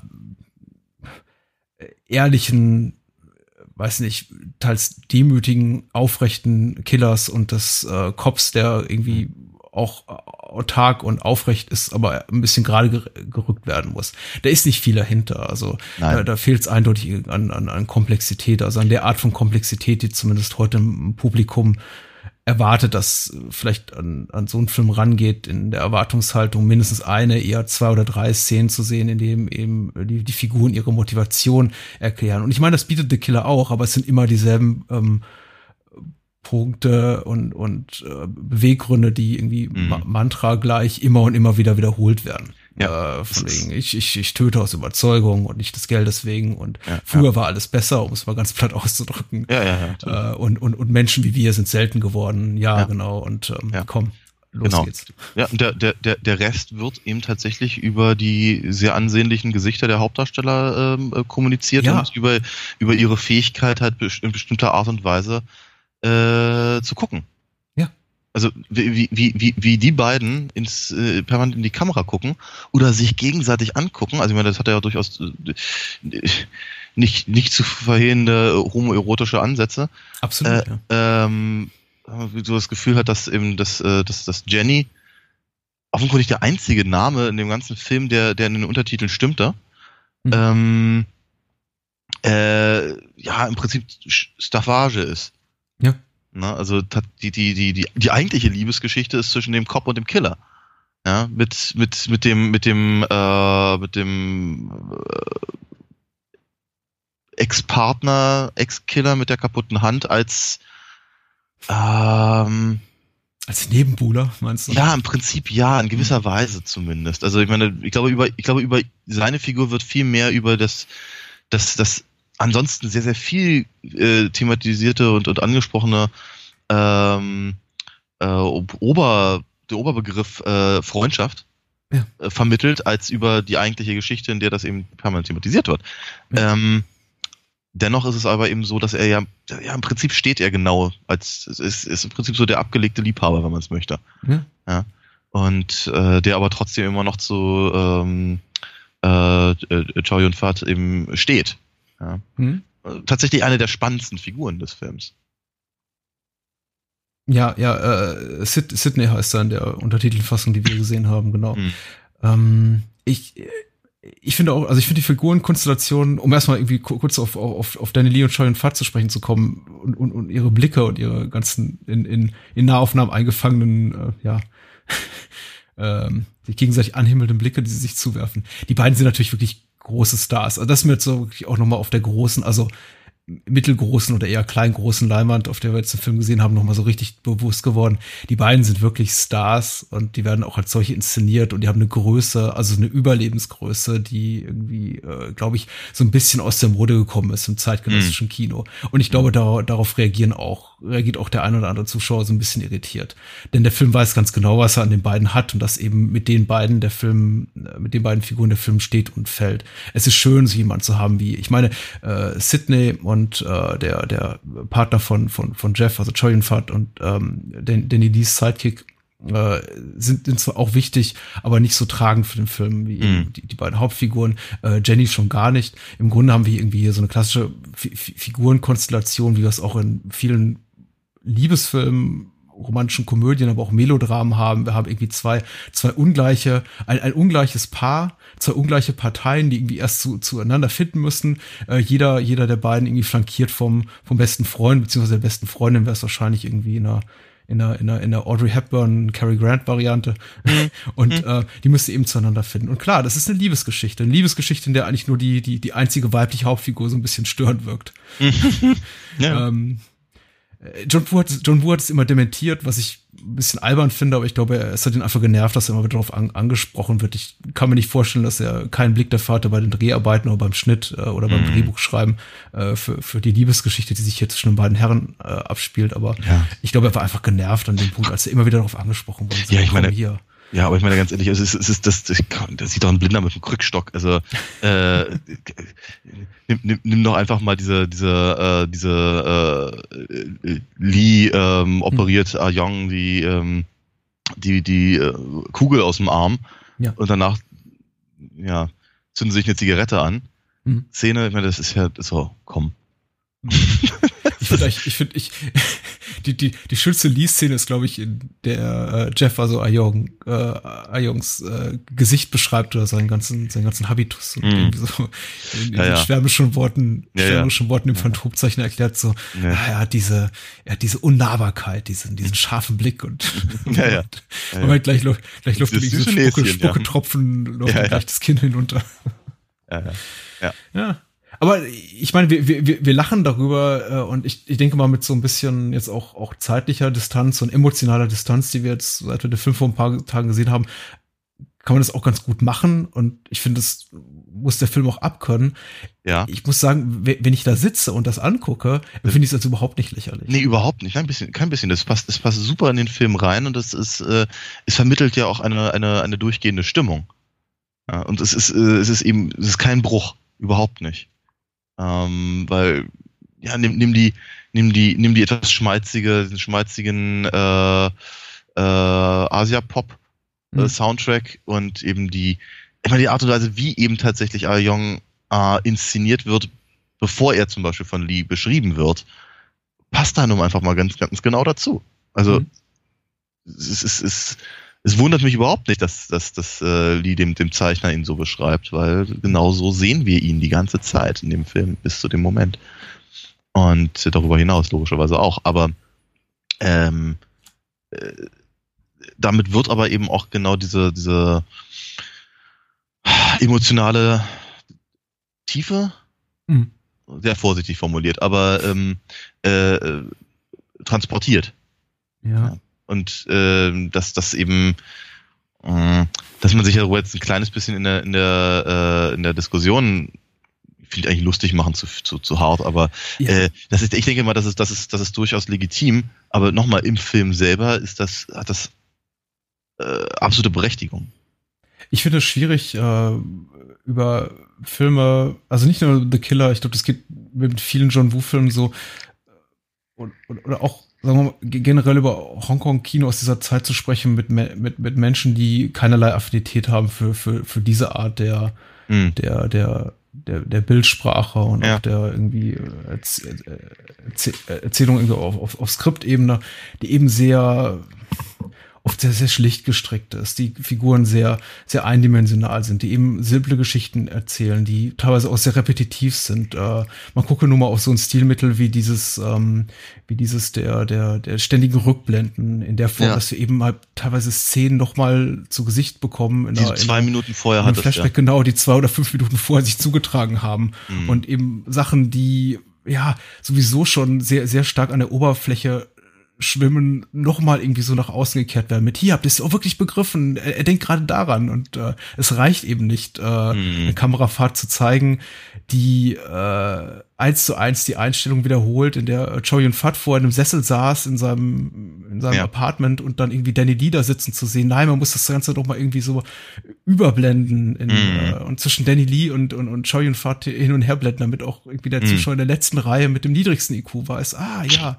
Äh, aber nein, ich meine, ich, ich sage das jetzt gerade mal so frech. Ich glaube, das ist, das ist nicht, das ist nicht, das ist nicht das Anliegen des Films zu sagen, hier habt ihr es auch wirklich kapiert. Nein, tatsächlich nicht. einfach so eine, so eine, so, so eine romantisch naive Art äh, mhm. Erzählform, die einfach ja. diese Art von, von Kino und auch insbesondere das Kino von John Woo so auszeichnet und so wunderbar macht. Eben. Und hier auch gar nicht deplatziert wird. Absolut, absolut richtig. Ich würde nämlich gerade sagen, ich finde, das funktioniert ganz hervorragend. Das ist sehr, sehr mhm. schön. Ähm, es ist, ähm, ich weiß gar nicht, womit ich es tatsächlich vergleichen möchte, ohne dass, dass der Vergleich hinkt. Ja, aber ähm, ich glaube, diese, diese Externi Externisierung mhm. äh, der, der, der Gedanken in Form der Rückblenden ähm, ist auf jeden Fall ein, ein äh,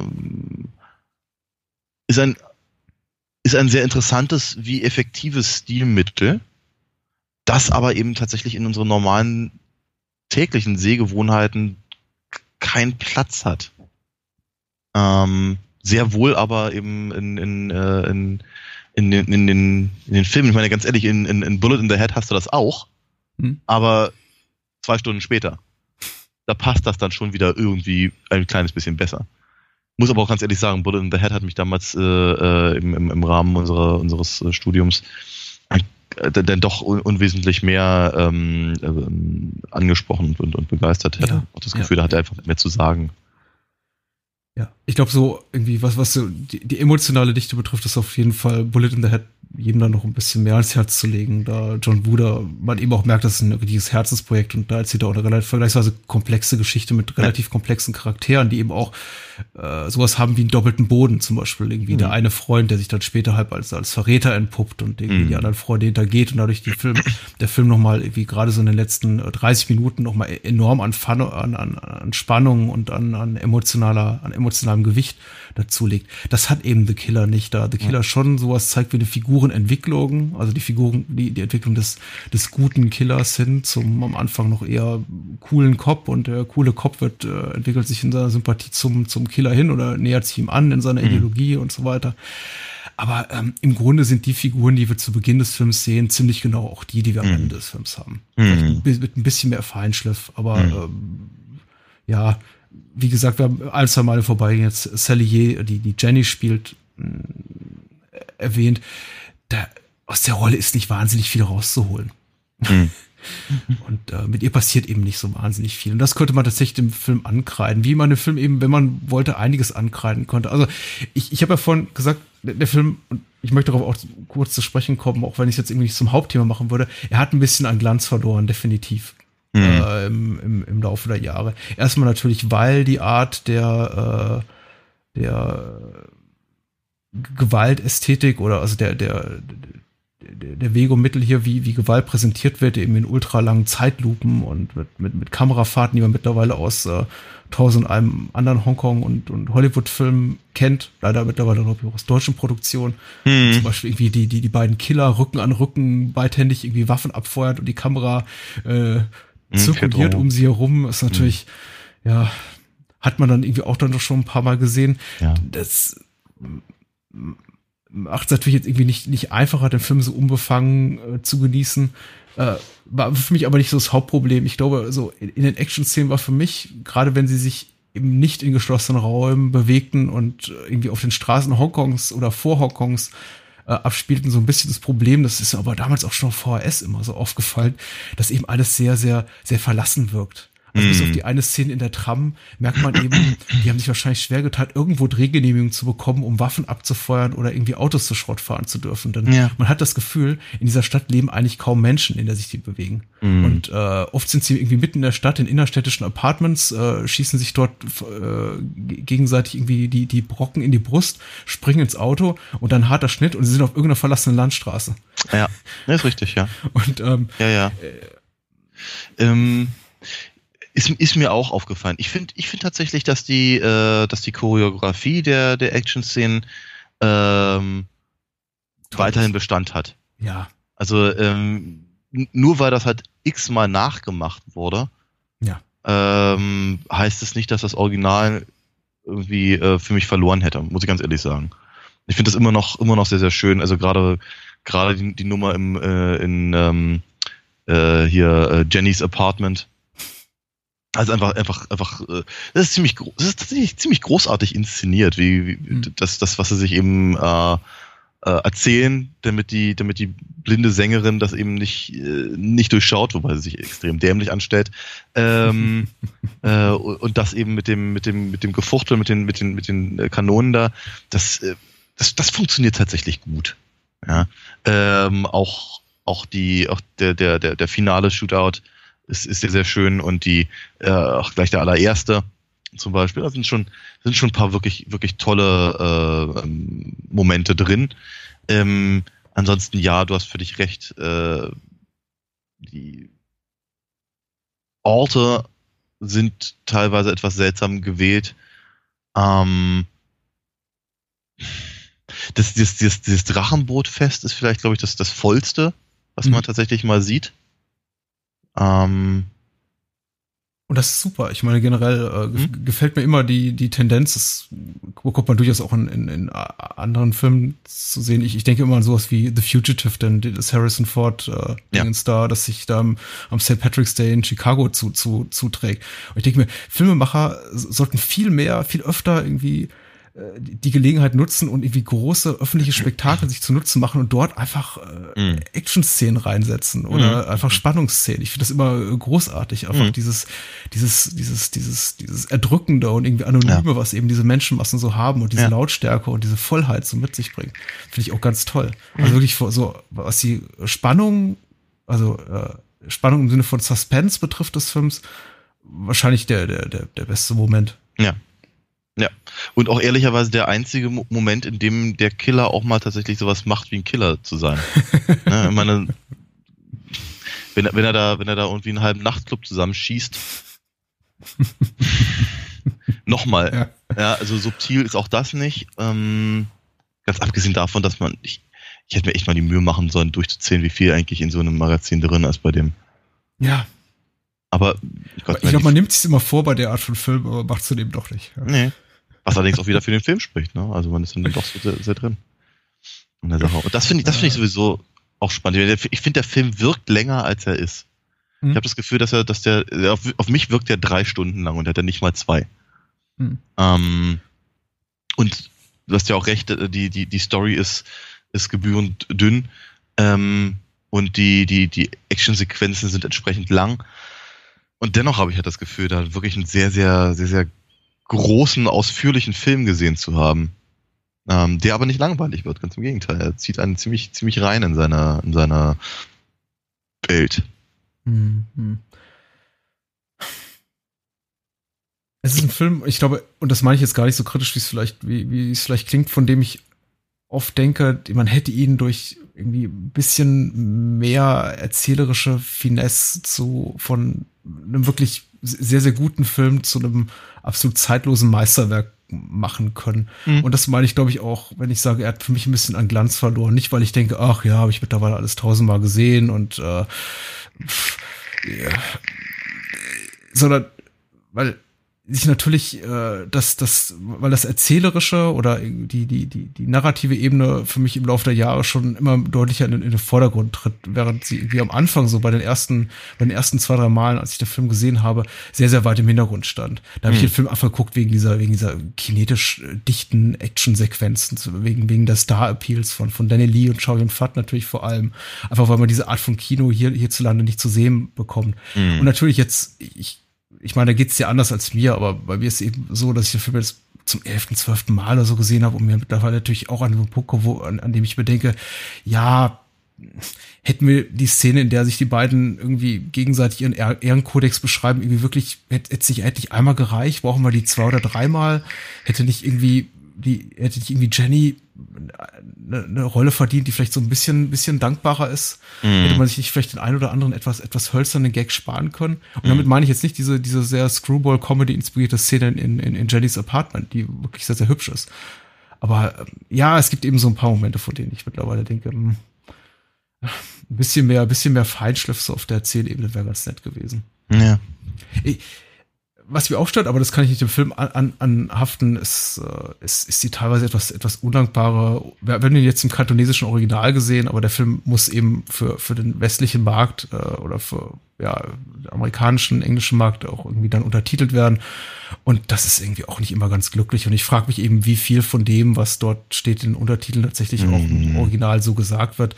Ja. Mit der, mit der, mit der, mit der Entscheidung, die ähm, äh, sich, sich äh, Jeffrey und äh, Jeff und, und Lee sich gegenseitig Namen aus Disney-Filmen zu geben, mhm. bin ich bis heute nicht so ganz glücklich da. Ich Nein. glaube, es auch die die Zuschauer, zumindest in unserem Publikum, die ein bisschen weniger empfänglich sind für diese Art von Kino, noch mehr irritiert hat, als sie sowieso schon waren, wenn die ja. anfangen, sich gegenseitig Dumbo und Mickey Mouse zu nennen. Und ja. im, Original nennt, äh, nennt, nennt äh, Jeff Lee ähm, sowas wie, wie kleiner Junge Mhm. Und äh, der andere äh, die Krabbenkopf oder Krabben, Shrimp, Shrimp, Shrimp, Shrimp halt, ich gelesen, ja. ja. Genau. ja. Also ohne, ohne, ohne markenrechtlich geschützten Disney-Bezug, aber. Mhm. Tja. Aber so ist das. Mhm. Leere Straßen, alte Autos und ähm, ich bin ja immer wieder ganz fasziniert davon, mit, mit, mit, mit, mit was John Woo und Konsorten, das gilt aber auch teilweise für Chu Hark und noch mehr für Ringo Lam, irgendwie, mit was sie in ihren Filmen davongekommen sind, so an, an, an Waffengebrauch und Schießereien, wenn man eben bedenkt, dass äh, zumindest zum damaligen äh, Zeitpunkt in Hongkong noch unter, unter, unter britischer Führung irgendwie die mhm. Waffengesetze so streng waren wie nirgendwo anders und John Woo eben immer drauf bestand, mit, mit, mit echter, echter Munition und also mit echten Waffen hier das Ganze zu machen und äh, ja, ja, ja was wahrscheinlich auch nicht ganz einfach so war, jemand wie Choi und Vater in einem Boot an, an, an einem öffentlichen Platz während so eines Drachenbootrennens, an, mhm. zu dem irgendwie 100.000 Leute geströmt kommen, da mit dem, mit dem Scharfschützengewehr in so einem Bötchen ja. zu hocken. Ja, ist richtig. Ja. Ähm, also. Ja, ja, ja, Schick. Auf jeden Fall. Ähm, mir, mir, gefällt, mir gefällt der Film ausnehmend gut. Ähm, wird, ja. ähm, anderes von John Woo finde ich ganz persönlich besser. Ähm, aber ähm, ich, ich mag es eigentlich auch gar nicht vergleichen. Ich glaube, es ist, lässt sich auch nicht vergleichen. Ähm, Nochmal darauf hingewiesen, dass der Film eben wirklich sehr ähm, einflussreich war. Äh, auch gerade eben auf das, auf das äh, westliche Kino der, der, der 90er und ich denke mal im Prinzip bis heute. Hm. Zum, zum, zumindest in den, in den verschiedenen Derivaten. Hab mich sehr gefreut, ihn mal wieder eben auch äh, auf, auf großer Leinwand zu sehen. Ich habe ihn jetzt nur zweimal gesehen und zweimal auf der großen Leinwand, aber es ist, ist da, macht, da macht er sich aber auch schön. Ja. Ich fand, ich, fand ah. auch, ich fand übrigens auch total schön, dass diese, dass die Kopie, die wir gesehen haben, mhm. eben äh, eine, eine richtige, ein richtiger Film war und nicht irgendwie die reingeworfene Blu-ray. Ja, ja. Das ja. ist äh, alles knackst und knarrt und hat, hat, hat, äh, hat Flecken und ach, ich finde das schön es ist, es ist, es ist schwierig, so, sowas zu empfehlen, da man ja nie weiß, mit, mit, mit welcher Kopie vielleicht ein anderes Kino arbeiten muss. Und am Ende sagt man, ja, guck dir doch im Kino an und dann läuft er irgendwann in, in, in Pusemuckel und die haben eben nur die, äh, die, die, mhm. die, weiß nicht, 18 mal gerissene Kopie irgendwie in dritter Generation aus dem, weiß ich nicht, aus dem Restbestand von, weiß ich nicht, aus, aus Chuhaks Keller geklaut.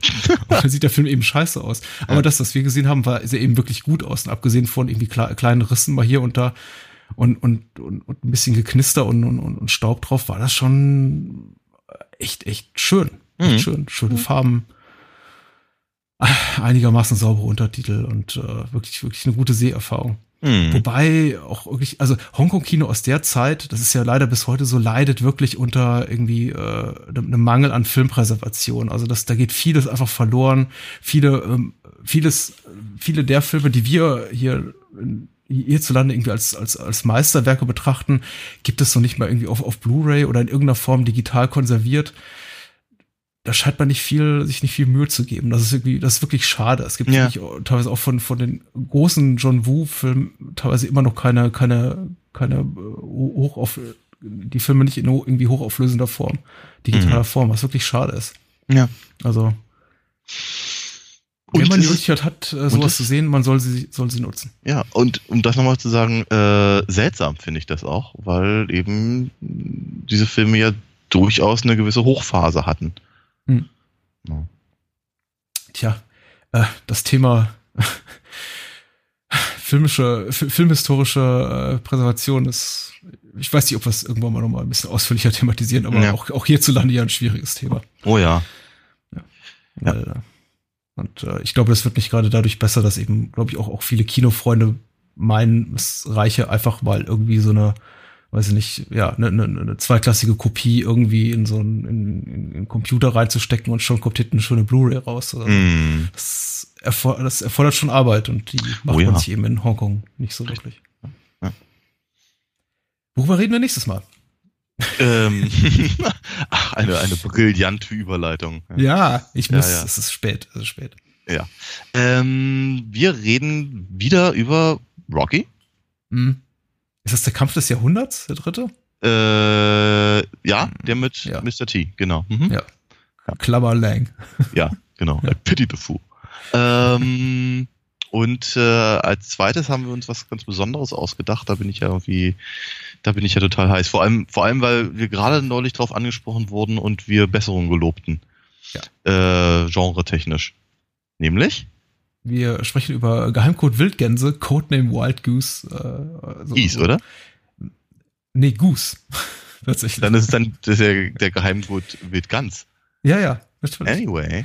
Es ist, es ist, es ist lustig, das sagt, das sagt zumindest die deutschsprachige Wiki- Wikipedia und ähm, nennt das als den Originaltitel Wild Goose und dabei handelt es sich eben um eine deutsch-italienische Co-Produktion. Aber sei es drum. Äh, es geht um den Antonio Margheriti-Film mit äh, Klaus Kinski, Ernest Borgnine, Lee Van Cleef und äh, Wolfgang Pampel und Manfred Lehmann und Ja. äh, äh, Thomas Danneberg. all die Stimmen, die ihr kennt, endlich vor der Kamera. Geheimcode Wildgänse. ich freue mich drauf. Ja, das wird super. Dann sage ich mal gute Nacht. Ja, bis dann.